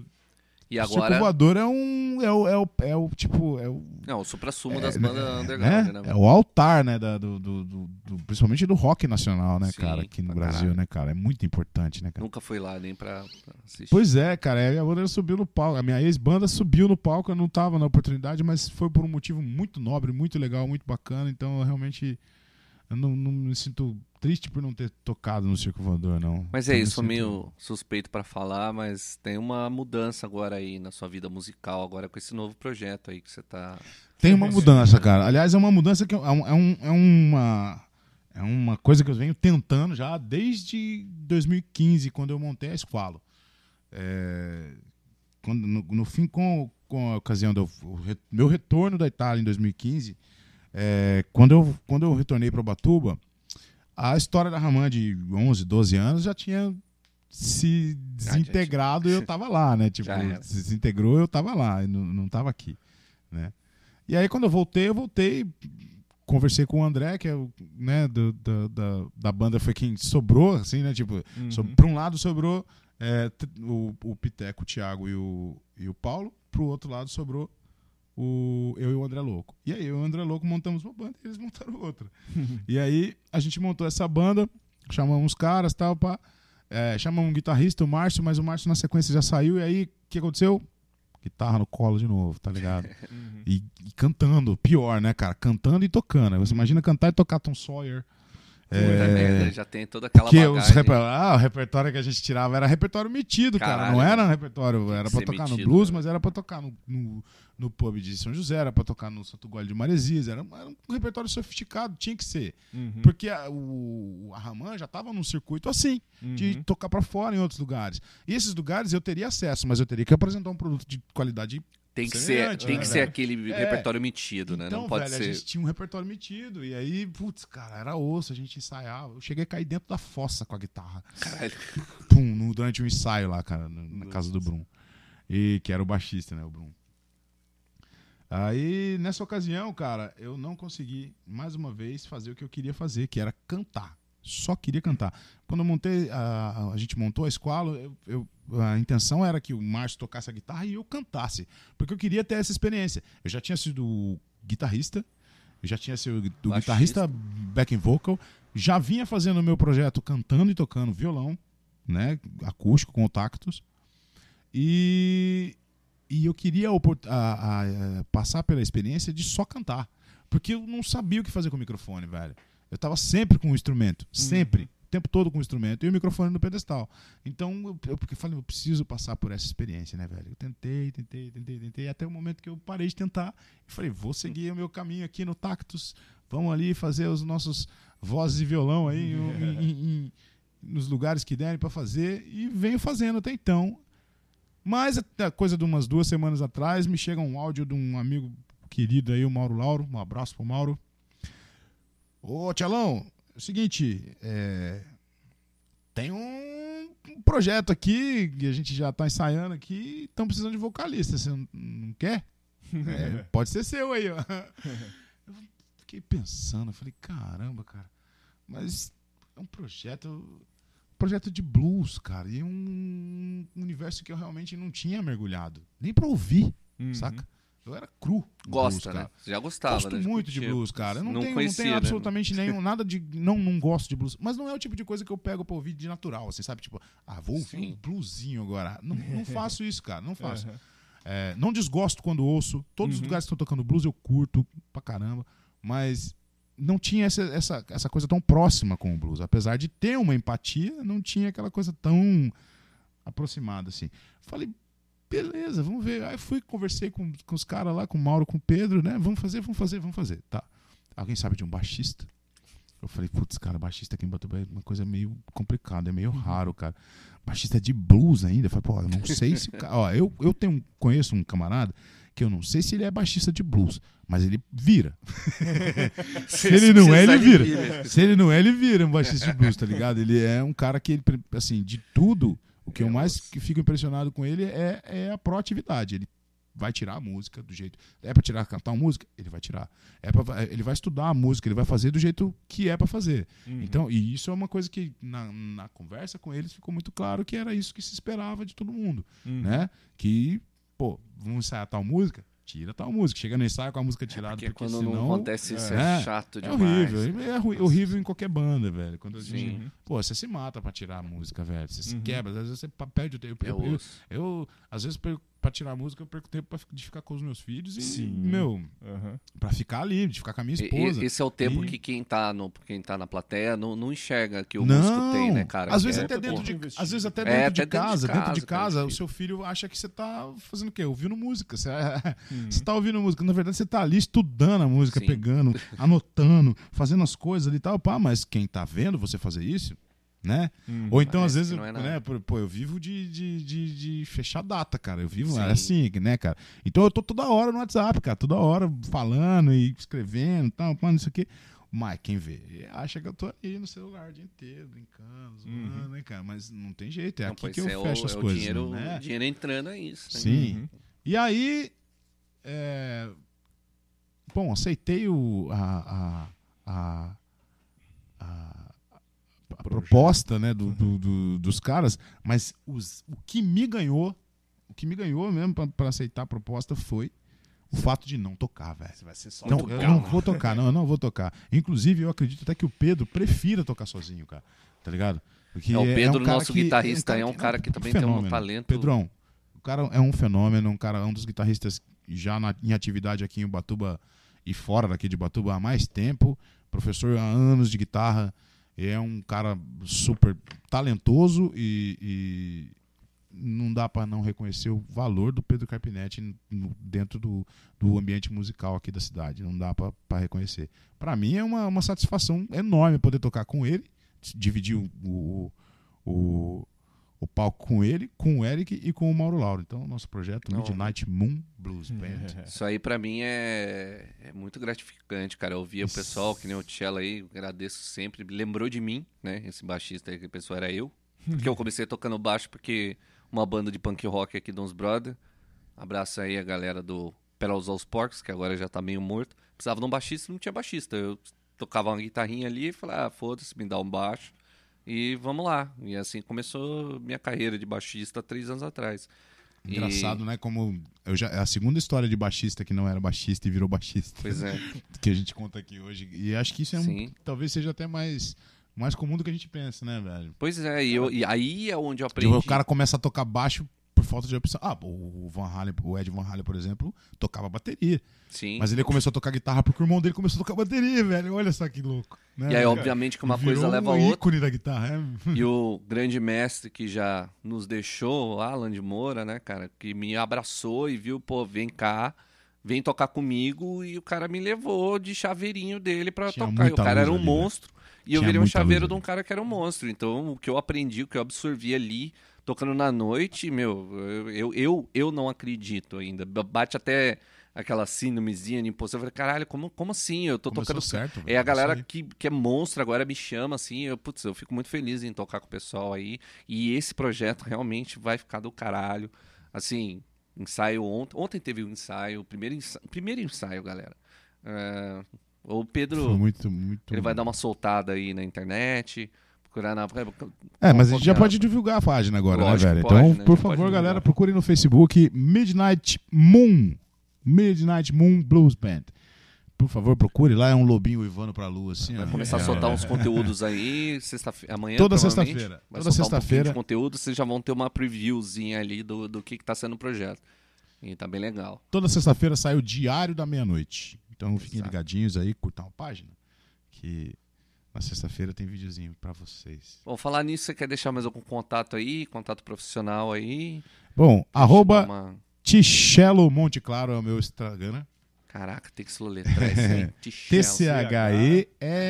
T-C-H-E-L-L-O M-O-N-T-E-C-L-A-R-O. Monte Claro, tudo junto. Tichelo, T-C-H-E-L-O. Bom, galera, eu queria é, agradecer demais a- o convite de vocês. É, dizer que meu trabalho aqui em Batuba, ele é basicamente, é, nesse momento, né, é, é um trabalho voltado para pocket shows, né, shows pequenos, é, de voz e violão, ou no máximo com, com, com como é o projeto voz, violão e percussão, Percussão, né? bateria e programações que o Beto faz com maestria. É, e estou à disposição para contratações através do Instagram, arroba Cello Monte Claro, através do Facebook também, Cello Monte Claro. Vou deixar meu telefone de contato aqui, que é o WhatsApp, é 12 991 44 8222. Não é difícil. É fácil. Isso aí. Yeah. Fácil. E caso precise de uma banda de blues, também já deixo o contato com ele, que daqui a alguns meses, um, um pouquinho de tempo aí, não sei quanto, pode rolar também Midnight Blues aí. Exatamente. Mas contato. Pode entrar em contato para falar sobre o Midnight Blues ou também pelo, pelo, pelo Instagram pelo- ou Instagram pela aí. página da, do Midnight Blues, Midnight galera. Moon Blues, no Facebook. Muito bom. caso eu precisa pedalar também, porque rolou um monopólio aí do. Não, tem que fazer, tem Aí que fazer. vocês me chamam, Tem beleza? que fazer um. É, é só porque o Caco não tá tocando com ninguém mais, ó, abandonou, vendeu o instrumento, isso aí Não se faça isso, velho. não. Vendeu, cara, já não faz tempo. isso, Eu tô, não. eu- assim, eu tô com Sacanagem. um violão da minha mãe. só. Sabe qual que é o problema, é. cara? O problema de um cara que, do músico que vende o instrumento é que ele vai ter que comprar depois.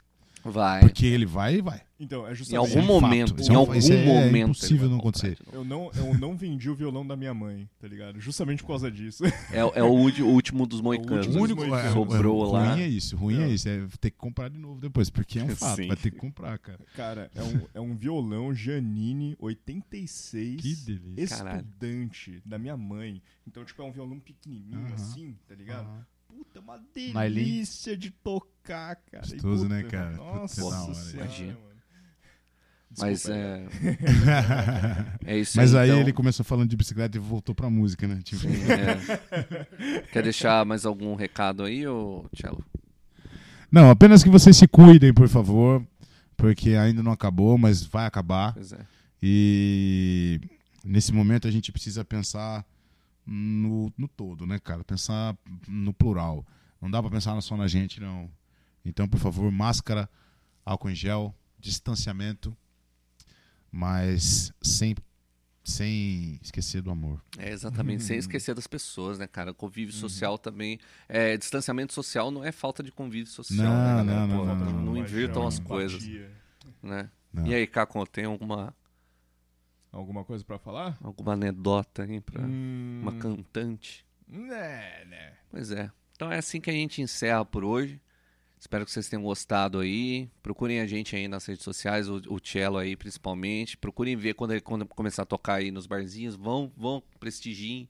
Prestigiem os músicos pequenos, os músicos de bar. Porque é difícil pra gente também, cara. Né? Pra, é pra, pra pra gente é difícil, tão difícil quanto o cara que tá ganhando milhões lá. Às vezes até mais. Entendeu? É, Ah, e uma coisa que a gente precisa deixar muito claro para as pessoas é que o fato do cara não ser famoso não significa que ele não é um profissional bem sucedido. exatamente. Tá? exatamente. Então, ou bem sucedido também não significa que o cara é rico. Significa que o cara é realizado na profissão. E eu acho muito importante a gente ser realizado nas, nossa profi- nas nossas profissões, sejam elas quais, quais forem. Quais forem. É isso aí. Ponto. Galera, valeu por ter ouvido aí. Até mais. Muitas graças. Boa noite.